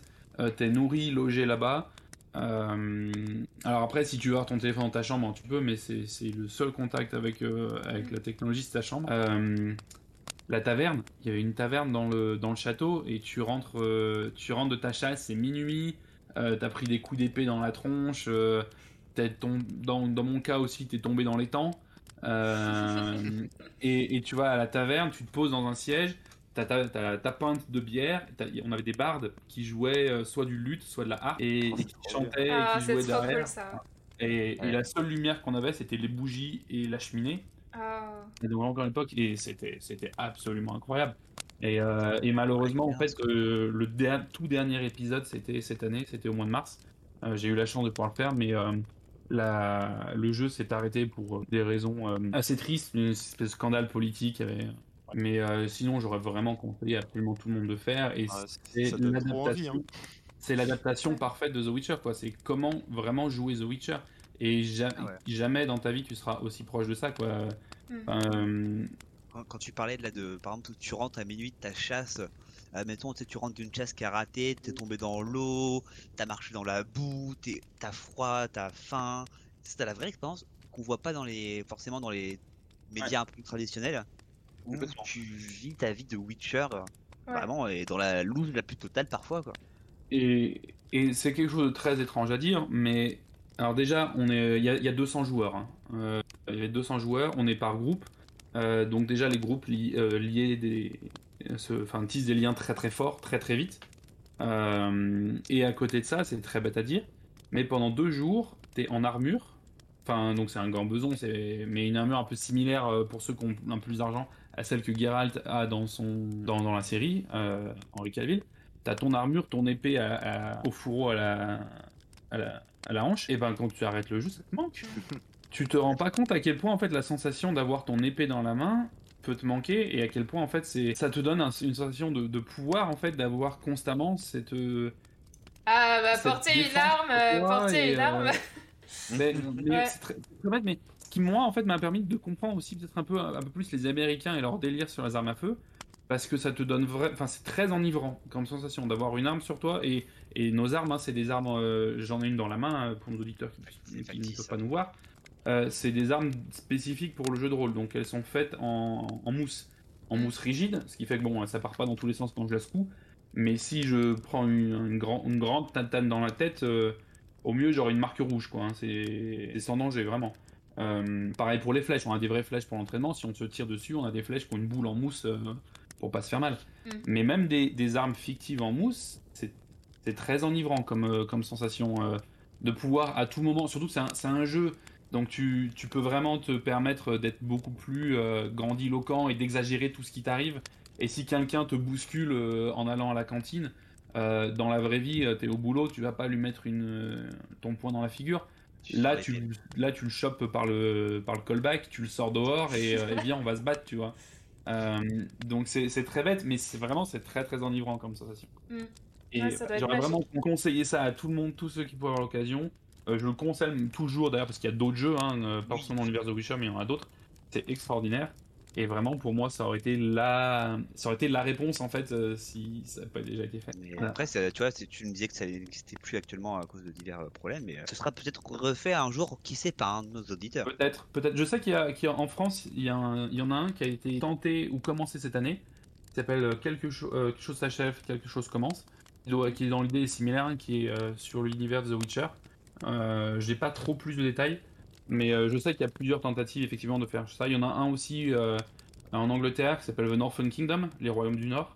Donc qui est dans l'univers de Witcher, mais où tu ne joues pas un Witcher, tu joues par contre effectivement de la, guerre et des escarmouches entre l'Empire de Nilfgaard, donc tu joues soit un soldat de Nilfgaard, soit un soldat de Temeria ou de Redania en défense, qui est aussi, euh, j'ai connu quelques personnes qui ont joué, qui ont beaucoup apprécié, donc il y a vraiment plein de choses, à, plein de possibilités à regarder, euh, Ah, mais cool. effectivement la, la Witcher School telle qu'elle est maintenant terminée. Ah, il n'y a pas moyen, elle va jamais réouvrir. C'est fini. C'est peu probable parce qu'en fait, elle a, elle a, avec le succès qu'elle a eu, CD Projekt lui, a- lui auront donné la licence. Donc en fait, elle a été off- euh, officialisée par CD Projekt euh, comme étant effectivement la vraie Witcher School. euh, et, euh, et les médaillons que j'ai euh, sur moi, c'est, je les ai eu là-bas. Euh, donc je suis entre guillemets diplômé de la Witcher School. Euh, avec le scandale politique, la licence a été révoquée par CD Projekt, donc ça va être difficile de relancer quelque chose effectivement. C'est dommage. Mais euh, Ouais, ça, Ça hein. sert d'inspiration euh, justement à tous ceux qui veulent créer leur petit projet. euh, ça, ça peut commencer petit, hein, c'est pas, c'est pas, on n'est pas nécessairement pas obligé d'aller euh, dans un manoir euh, en, en Pologne. Exactement. Oui, effe- eff- effectivement. hein, euh, C'était, enfin, c'était des trucs à 100 500 euros le ticket, hein, donc euh, Ouais. c'était du, c'était du blog, ce qu'on appelle un LARP blockbuster, euh, donc il y a vraiment les moyens. Il y a des, il y a, il y a des jeux qui existent qui coûtent moins de 100 euros, euh, qui se jouent à 10, 15, 20 personnes et qui peuvent être tout aussi fun. Il n'y ça. aura pas les mêmes moyens sur les costumes, c'est sûr, Mm. mais ça veut pas dire que tu t'amuseras moins, effectivement. Exactement. Et puis que ça serve d'inspiration justement à tous ceux projets de faire du, du jeu de rôle, même des petites créas. Là, je pensais à toi, Alex, par exemple. je vais faire un petit, un petit crochet très très rapide, euh, juste pour compléter pour ce que tu disais, Matt, hein, qu'il y a euh, plein de trucs, même en France, euh, notamment il y a un podcast qui s'appelle C'est cool, c'est quoi, qui parle des, euh, des, euh, des sports fictifs, et, des jeux- et Mm. donc notamment la fédération d'escrime de, de Star Wars ou de sport de, ou de Quidditch. Oh my god. Donc voilà, tu vois, et Il y a un vrai match de Quidditch. J'ai les demi-finales de championnat du monde de Quidditch à Montréal. Et voilà, des, choses- c'est des choses qui existent Et euh, des fois, ça commente très bas, donc il n'y a pas de. Comment dire, tant que vous vous amusez, en fait, euh, ce qui compte. Hein. Ouais, c'est le plus important, c'est de s'amuser. Mm. Mais euh, c'est vrai que c'est marrant, puis tu vois, même euh, sans faire de GN ou quoi que ce soit, ça donne quand même envie. euh, Tu sais, c'est un petit Ouais, peu ton reste de gosse de, gosse de te faire euh, le- l'immersion euh, en grand, quoi. En vrai. Quand t'es- quand t'es un gamin, euh, d'autant plus vrai pour ceux qui ont pu jouer à la campagne parce que c'était plus simple à trouver, mais tu trouves un bout de bois, un bout de bois et un seau Mhm. et t'as ton casque et ton épée. Mhm. Euh, et là, c'est ça mes versions adultes, quoi. Donc euh, c'est vraiment euh, tout à fait des rêves de gosse. euh. Mm. Et je trouve ça un peu dommage des personnes qui peuvent euh, repousser ça justement parce que c'est un peu enfantin. Mm. Euh, c'est triste en fait de dire que t'as Ouais. t'as fait une croix sur des rêves de gamin parce que euh, j'ai Mm. 30 ans maintenant. euh, euh, la moyenne d'âge, elle était pas en dessous de 30 ans. hein. Mm. Ah, Déjà pour pouvoir se, se payer un, un ticket à 500 Déjà, euros, pas- voilà. Mais euh, ouais, non, de toute façon, tant que tu t'amuses. Ouais, exactement.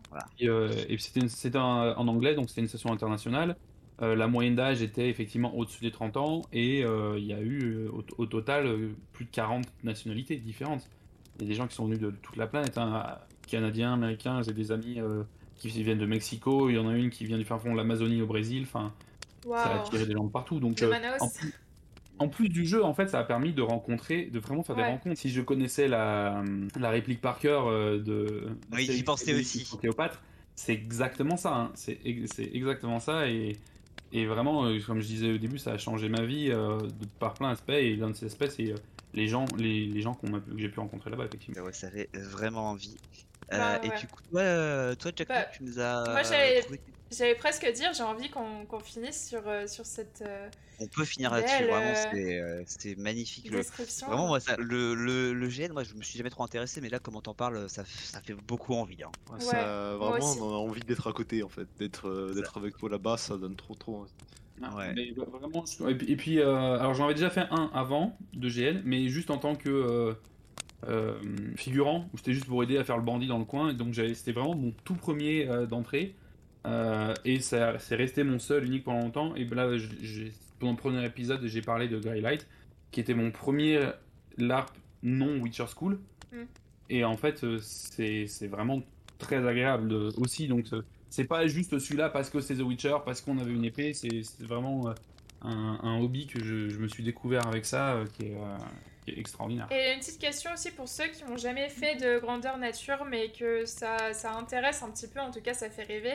Euh, Est-ce que c'est abordable si t'es pas trop confortable euh, avec l'idée de, de faire du roleplay vraiment avec ch- changer de voix, euh, changer de personnalité euh, Vraiment, il n'y a, pas besoin- y a pas besoin de ça. T'as pas besoin d'être un grand acteur, c'est ce que je veux dire? Non, non. J'ai vra- j'ai vraiment vu à la Witcher School euh, tout type de joueurs. Certains qui faisaient ça depuis 15 ans et d'autres, et c'est quand je dis d'autres, c'est pas la majorité, mais presque au moins 40% qui étaient là pour la première fois, qui faisaient du jeu de rôle pour la première fois. Et euh, alors, la Witcher School avait l'avantage en fait de t'occuper énormément avec les classes. Euh, donc, si tu ne sais pas trop comment jouer, sais pas trop quoi faire, t'étais quand même occupé 80% du temps par ça. Ça, c'était un des gros avantages. Mais à côté de ça, euh, ça ne te demande pas grand chose. Enfin, à part quelques petits jeux un peu élitistes où ils te demandent, ils t'imposent une personnalité que tu dois jouer. Mais la plupart, c'est pas ça en fait. Euh, et, euh, et éclate-toi en fait. euh, si, si toi, petit auditeur, tu, ça te tente, mais tu n'oses pas franchir le pas, vas-y, fonce. Je te conseille éventuellement, si c'est pas un jeu qui commence pour la première fois, regarde un peu les critiques, regarde ce qu'il y a pu s'en dire, rejoins les groupes Facebook, pose des questions parce que ça, tout n'est pas toujours pour tout le monde. Il y a plein de types de LARP, il y a plein de types et d'univers. Il il y a des LARP Harry Potter qui sont extraordinaires. Euh, il y a des LARP effectivement Medieval, Medieval Fantasy. Il y en a qui sont politiques. Euh, J'ai une amie qui a fait récemment un LARP sur Downton Abbey. Donc Mm. c'était euh, euh, Angleterre des années fin 1800. euh, il jouait soit un lord, soit un servant. Ça n'a rien à voir. Donc euh, renseigne-toi sur, euh, ce qui, sur ce qui peut te plaire comme univers, comme type de jeu. Mais il y en a vraiment pour tous les goûts. Euh, et il n'y a pas besoin d'être un grand acteur en fait. La plupart des jeux sont faits de façon à ce que ça soit tellement immersif que c'est toi dans un univers en fait. C'est pas un personnage fictif. Euh, à partir du moment où tu commences à être bon joueur, tu peux t'amuser à, t'inventer des personnalités et en fait à réagir à ton univers avec une personnalité qui n'est pas la tienne. Mais, euh, ça, c'est avec de l'expérience et c'est pas le but. Euh, vraiment, le but, c'est au final, tu te retrouveras vite avec, un- avec une histoire qui n'est pas la tienne, qu'on t'a donnée, et qui va te mettre dans un univers avec des relations, avec des objectifs euh, qui vont vite euh, te submerger et en fait tu te prends très vite au jeu et, et, d'un- et l'uni- la réalité disparaît très très vite. Et, et les questions en mode qu'est-ce- comment je dois jouer, euh, changer ma voix, etc., euh, elles se posent plus après 10 Ok, minutes. ouais, c'est cool. Ouais, vachement cool. Ouais, bah écoute, moi, je trouve que c'est un beau mot de la fin. Mm. Et euh, si jamais ça vous tente, euh, allez l'ARP. Allez, l'ARP, c'est pas trop tard si vous voulez retomber en enfance. euh, sachez que vous pouvez, c'est encore possible. Sur le Discord aussi, si vous voulez des. euh, Des- Maintenant, des- je connais deux trois, j'ai deux trois conseils, je connais deux trois endroits où regarder. Donc, si quelqu'un est intéressé et ne sait pas par où commencer, euh, rejoignez le Discord au coin du checkpoint. Venez poser la question et euh, je, je dirigerai avec euh, à droite ou à gauche avec grand plaisir. Et nous, on se retrouve dans normalement à peu près deux semaines pour la deuxième partie de Deux le semaines, podcast mardi prochain. Pas le prochain, mais celui d'après. pour le la suite du podcast sur The Witcher 3. Moi, je vous Yes. fais des gros bisous. Des gros bisous, Au merci pour votre écoute. Laissez 5 étoiles sur Apple Podcast, c'est vachement important. Merci beaucoup, beaucoup. On vous aime, bisous. Ciao. Bisous